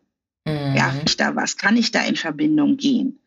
Oder mache ich das jetzt einfach nur, weil ich meine, ich muss das machen? Ne? Also so wirklich wahrhaft mit sich ins Gericht zu gehen, brauche ich das jetzt wirklich oder wo positioniere ich mich wirklich? Oder mache ich das jetzt gerade, weil das auch ein Trend ist? Ne? Mhm. Also ich glaube, dann mhm. kommt da auch nicht so viel bei rum. Ja. ja. Ja. Ja, super gute Ressourcen, die du da erwähnt hast. Und die werde ich auch auf jeden Fall in die Show Notes mit aufnehmen, damit man sich das anschauen kann. Weil ich glaube, dass es auch nicht so common knowledge ist, äh, dass diese Orte zum Beispiel existieren ja. und wo sie existieren und man auf sie zugreifen kann. Du hast vorhin Black in Medicine erwähnt. Das ist wahrscheinlich auch eine Ressource für Menschen, die jetzt nicht unbedingt in der Medizin sind oder Erstmal ist es für MedizinerInnen, mhm. aber man kann natürlich auch verfolgen, was wir machen, ja, mhm. also auf dem Bereich. Und dann gibt es ja auch zum Beispiel das Bundesfachnetz Gesundheit und Rassismus, die auch gerade im Bereich Mental Health ganz viel machen. Einfach, ich finde immer Dinge, Dingen mal folgen und gucken, was, was zieht mich an, was brauche ich, was brauche ich nicht. Mhm. Es gibt ja auch viele Geschwister, die sagen, nee, ich kann ja auch nicht mit diesem Rassismus-Thema, ne? oder mhm. wenn das schon irgendwo im Namen steckt, habe ich keine Lust drauf. Ich sage ja auch, wir sind alle in unseren Prozessen und auf unserer Reise auf verschiedenen Ebenen. Ja. Und wir sind nicht alle im gleichen Stadium angekommen. Ich bin auch gar nicht ein Typ, der gerne sagt, ich gehe gerne in diese Opferrolle oder Opferhaltung, sondern gerne auch ein bisschen weiter. Aber ich finde, wir müssen als Status quo bestimmte Dinge einfach auch als gegeben akzeptieren, um dann weiter daraus wachsen zu können. Und manche sind noch in anderen Prozessen. Deshalb einfach immer gucken, was resoniert mit mir, was brauche ich, mhm. oder aber auch zu hinterfragen, hm, habe ich vielleicht doch ein Problem, wenn ich das so ablehne, mich damit zu beschäftigen. Mhm. Was ist mein Problem eigentlich? Dass ich mir irgendwie eine Followerschaft angeeignet habe, die eher weiß ist? Dass ich vielleicht einen weißen Elternteil habe? Was ist mein Thema, wenn ich das so krass negiere? Das ist, also das, das würde ich auch einfach nur gern so stehen lassen, weil das ist auch was, was ich ganz oft beobachte, wo ich so ein bisschen schmunzeln muss, ne, wo Leute das so richtig kategorisch ablehnen. Und ich denke, na ja, aber wenn es dir nichts bedeutet, wenn du darüber hinaus bist, mhm. musst du das eigentlich auch gar nicht so ablehnen. Aber gut, mhm. anderes mhm. Thema. ja, super, super gut. Also äh, ja, wie, die, diese Klarheit, ne? Diese Klarheit mhm. haben, um wirklich mhm. genau das eigene Bild irgendwie zu malen oder zumindest so gut es geht zu navigieren, diesem See von, von Informationen und Optionen mhm. und Ressourcen, die für einen mhm. selber einfach richtig sind am Ende. Ja. ja, und das war jetzt auch alles nur auf diesem Gesundheitslevel. Ich glaube, was auch noch wichtig ist, da seid ihr ja auch, ihr habt Africa United beispielsweise in Hamburg. Das finde ich auch so, so toll, weil mhm. wir gar nicht verstehen schon die Wichtigkeit, auch in schwarzen Räumen zu sein. Ne? Und ja. auch andere schwarze Kontexte, nicht nur Familie, nicht nur eine Hochzeit, nicht nur eine Trauerfeier, so, ne? sondern wirklich so ganz alltägliche Kontexte. Wie zum Beispiel dein Kind geht bei Africa United in irgendein Sportprogramm, spielt da Basketball und die Kinder sehen so aus wie es selber. Also so ganz, ganz alltägliche Dinge. Und das macht auch gesund oder das mhm. fördert und, und hält auch Gesundheit. Ich kann dir gar nicht sagen, ich hab, mein Sohn macht jetzt äh, Capoeira und der Capoeira-Lehrermeister ist ein ähm, portugiesisch sprechender Afrikaner aus Sao Tome. Genau. Wow. Und allein das schon, dass der Lehrer der Meister Dark-Skinned Black Man ist mhm. für meinen Sohn. So. Also wirklich gezielt so Räume schaffen oder suchen, wo auch diese alltäglichen Situationen, wo dein Gegenüber so aussieht wie du, weil du dann in verschiedene Spiegel gucken kannst, wo nicht die einzigen Spiegel nur deine Eltern sind. Ja, das kann ich nur unterschreiben. Das ist unglaublich ermächtigend, in solchen Rollen zu sein und eben nicht nur also zum einen die Hautfarbe der gemeinsame Nenner ist, aber eben auch nochmal ne, genau, diese genau, anderen genau, Elemente, genau, die genau. genau den Alltag eben genau. ausmachen. Ne? Ja, super, super, super ermächtigend. Ja. Und das ist was, was wir oft vergessen, dass das halt auch gesund, Gesundheit ja. ist und Gesundheit leben. Auf so viel, also das sage ich immer, Nurturing, das sind ja ganz viele Ebenen. Das ist nicht nur Nahrung, so, ne? Nurturing mhm. ist auf so vielen Ebenen und da, um zu gucken, womit, how do I feed myself uh, with? Ne? Ja. Auch das Thema Social Media. ich meine, gut, wie gesagt, ich bin schon ein bisschen älter, aber das auch, dann habe ich gedacht, Mann, du postest so unregelmäßig, ne? Du, du musst mal, du musst mehr äh, Knowledge auch geben. Und dann dachte ich, ich muss gar nichts. Also mein Leben ist algorithmusfrei. ne? Also nur weil das einen Algorithmus hat, äh, ist das nicht synchron mit meinem Algorithmus. Mhm. Und so diese Druck rausnehmen, nee. Mhm. Und die Personen, die dir folgen möchten, dich hören möchten, die was daraus ziehen können, die tun das. Ja. ja. Ob das nun, also so, ne, immer zu gucken, was, was brauche ich jetzt gerade? Und die Menschen, die das brauchen, ist ja auch gut. Und die, den Menschen, denen das nutzt, ist auch gut. Aber immer bei dir zu bleiben, immer bei dir zu bleiben. Was brauche ich? Was kann ich? Was will ich? Auch dieses Authentische, ne? Einfach ja. authentisch du sein. Und das war das vom Anfang. Ich glaube, wenn du nämlich wirklich das angenommen hast, was dir deine Geschichte vor die Füße gelegt hast, dann kannst du irgendwann gar nicht mehr anders sein, als authentisch du sein. Mm. wenn du das integriert hast in deinen Körper, wenn du da einmal durch bist, aber das dann auch angenommen hast, dann kannst du gar nicht mehr anders. Und dann, ja, genau. wow, ja, wenn du integriert hast, wer du bist und was äh, du an Erfahrungen gesammelt hast und was zu dir geführt hat, dann kannst du nicht anders als authentisch sein. Das ist doch mal ein richtig krasses Schlusswort. wow, I love it. Ich finde es äh, wunderbar, dieses, wie wir gestartet haben von, ja, einer sehr visionären Darstellung deiner Weltsicht und sie so sehr, sehr äh, tangibel und greifbar gemacht haben. Und ich finde das super, super schön. Genau also sehr viel besser verstehen zu können, was das bedeutet, eine ganzheitliche Weltsicht, eine ganzheitliche Herangehensweise zu haben, die nicht ausschließlich medizinisch auch zu betrachten ist, sondern eben auch einfach gesamtgesellschaftlich, ne? weil wir von so vielen Quellen uns nähern können und das ist so schön, schön beschrieben. Vielen Dank dafür. Und ich glaube, was das Problem ist häufig, ist, dass wir eben nur Teile dieser Bereiche bedienen. Und Julia, du hast ja auch gesagt, dass du auch schreibst, ja. Und ich durfte ja schon eines deiner Stücke hören und lesen. Und ich fände es richtig toll, wenn du uns eines mal vorliest. Und darüber haben wir ja auch gesprochen. Wir haben geguckt, passt das noch zeitlich? Aber ich denke, das können wir äh, unseren Zuhörenden auch gerne schenken oder ihnen die Möglichkeit geben, sich damit zu nähren. Und vielleicht kannst du uns kurz was zu dem Gedicht erzählen und es dann gerne einfach vorlesen für uns. Vielen Dank. Das mache ich gerne. Das ist Sichtweise eins. Sichtweise mit AI. Mm. Genau. Hineingeboren zwischen die Welten und die eine fürs Außen äußerlich doch so klar, dass ich nur der einen zugehörig, gar nicht als anders könne gelten. Und so wandle ich als Exotikum in der dominanten Schar und doch höre ich kaum ein Wort, kein Wort, das mich als zugehörig definierend akzeptiert.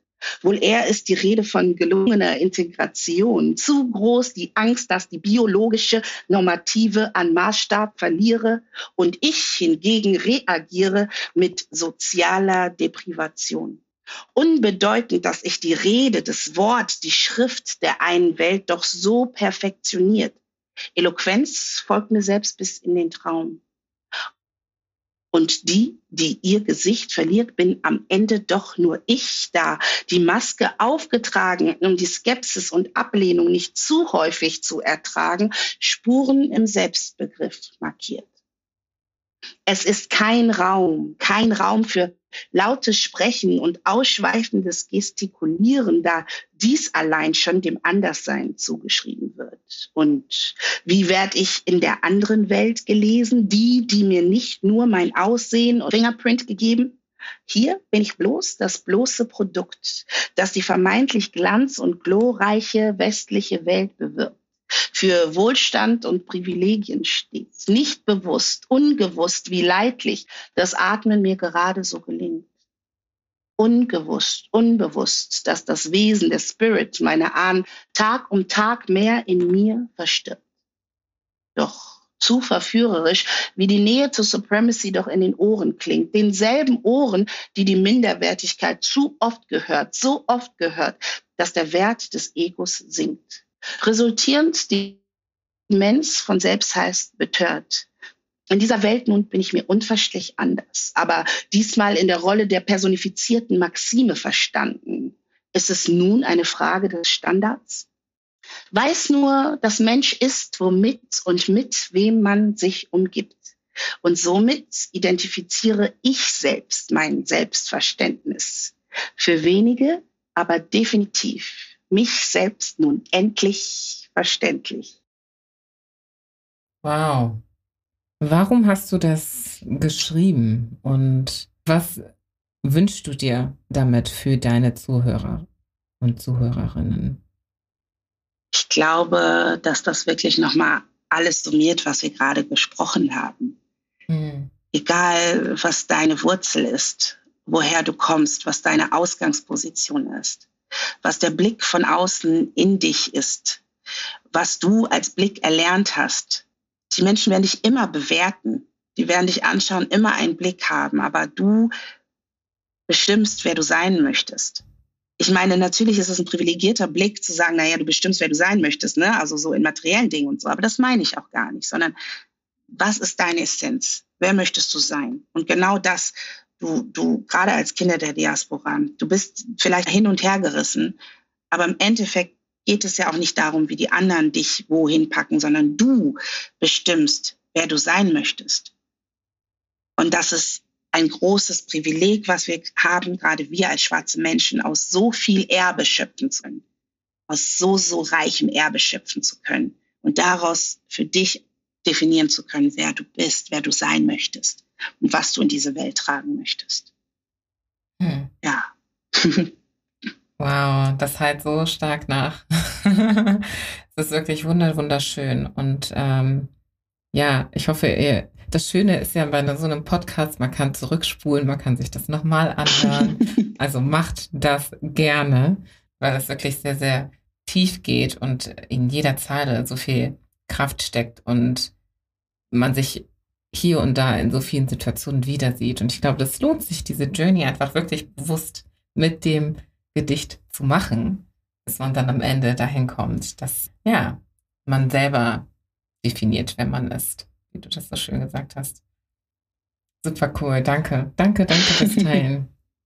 danke dir, liebe Julie. Vielen, vielen Dank für die Arbeit, die du leistest, für dein Engagement, deine Passion, die man merkt, die ausstrahlt und die hörbar ist. Und ich wünsche dir viel, viel Kraft, Ausdauer, aber auch ganz viel Liebe bei dieser Arbeit bleiben zu können und zu dürfen und noch viele, viele Stimmen hörbar zu machen. Mhm. Und an dieser Stelle ein Danke für alle, alle, die sich raustrauen. Ja. Nach diesen langen Jahren und Jahrzehnten, die wir in der Dunkelheit waren, dass wir ins Licht treten und Licht sind und unser Licht strahlen. Also danke an alle, die dabei sind, die hören, zuhören, die teilen und die einfach liebevolle Gedanken rausschicken.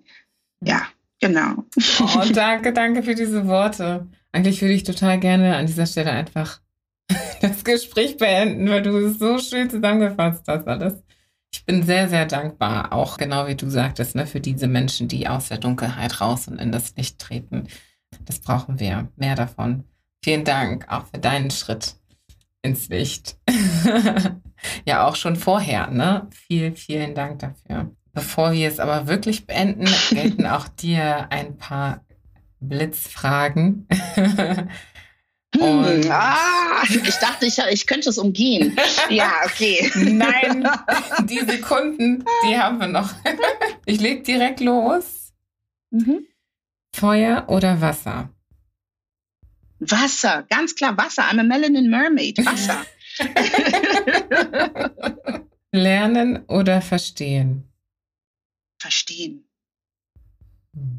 Billig oder teuer? Ah, teuer, Fülle, teuer, teuer, teuer.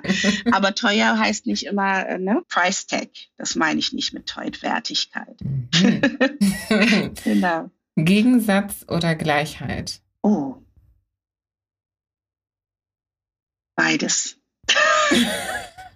Ich liebe Gegensätze, ich liebe die Kontroverse, weißt du doch, Julie. Ähm, aber, aber so ein bisschen, also aber Gleichheit äh, hat auch ganz viel Frieden, so irgendwie. Ja, mhm. beides mhm. irgendwie. Mhm. Ja. Okay, okay. Mhm. Sehen oder hören? Hm. Hören. Hm. Afrikanerin oder Deutsche? Afrikanerin, groß geschrieben Afrikanerin. Wenn überhaupt andere Menschen das brauchen, dann sage ich, ich bin deutsche Afrikanerin. Was ganz klar ist, was das Substantiv ist. Aber eigentlich bin ich, ähm, bin ich Jula. mm. Oh, das war eine tolle Antwort. Sehr, sehr, sehr, eine sehr Jula-Antwort. ja. Danke, ja. Jula. Danke, danke nochmals für deine Zeit und für deine Weisheiten. Es war ganz toll, dir zuzuhören und ähm, auch mich von dir nähren zu lassen. Vielen Dank. Oh, vielen, vielen Dank dir. Vielen Dank. Jula. Reichtum in allem, was du tust und besitzt. Na, wenn das nicht eines der besten Beispiele ist für jemanden, der die Bedeutung seines Namens lebt. Ich finde, es beginnt schon mit der Geschichte ihrer Eltern. Beide aus dem vergleichsweise kleinen Land Sierra Leone und sie lernten sich in Deutschland kennen. Absolut faszinierend. Julia hat gelernt, was ist und baut darauf auf, was sein kann, was sein soll. Sie baut es aus. Denn alles, was wir lernen, basiert auf der Erkenntnis eines anderen. Sie hat das Wissen des Status quo nicht abgelehnt, sondern es verstanden und nun erweitert sie es. Denn auch das ist nicht perfekt, es füllt nicht alle Lücken. Eine Kombination aus Determiniertheit und Demut zugleich, die ich wirklich sehr, sehr bewundere. Wir sind alle unterschiedlich. Wo ordne ich mich also ein? Wo fühle ich mich wohl? Welche Entscheidung treffe ich dahingehend? Um diese Fragen zu beantworten, benötigen wir Informationen und uns diese anzueignen, ist nicht nur Arbeit oder Recherche, sondern vor allem Verantwortung. Und Julia hat sich dazu entschieden, Verantwortung zu übernehmen und ihr Wissen gezielt und bewusst und authentisch einzusetzen. Was resoniert mit dir? Was ist dein Thema? Diese Fragen lasse ich so einfach mal für euch stehen. Danke fürs Reinhören und vergesst nicht, dem Podcast einen Daumen hoch zu geben und klickt am besten auf das Glockensymbol, um automatisch über neue Folgen informiert zu werden. Jeden zweiten Donnerstag eine neue Folge. Bis zum nächsten Mal bei Afrikaner.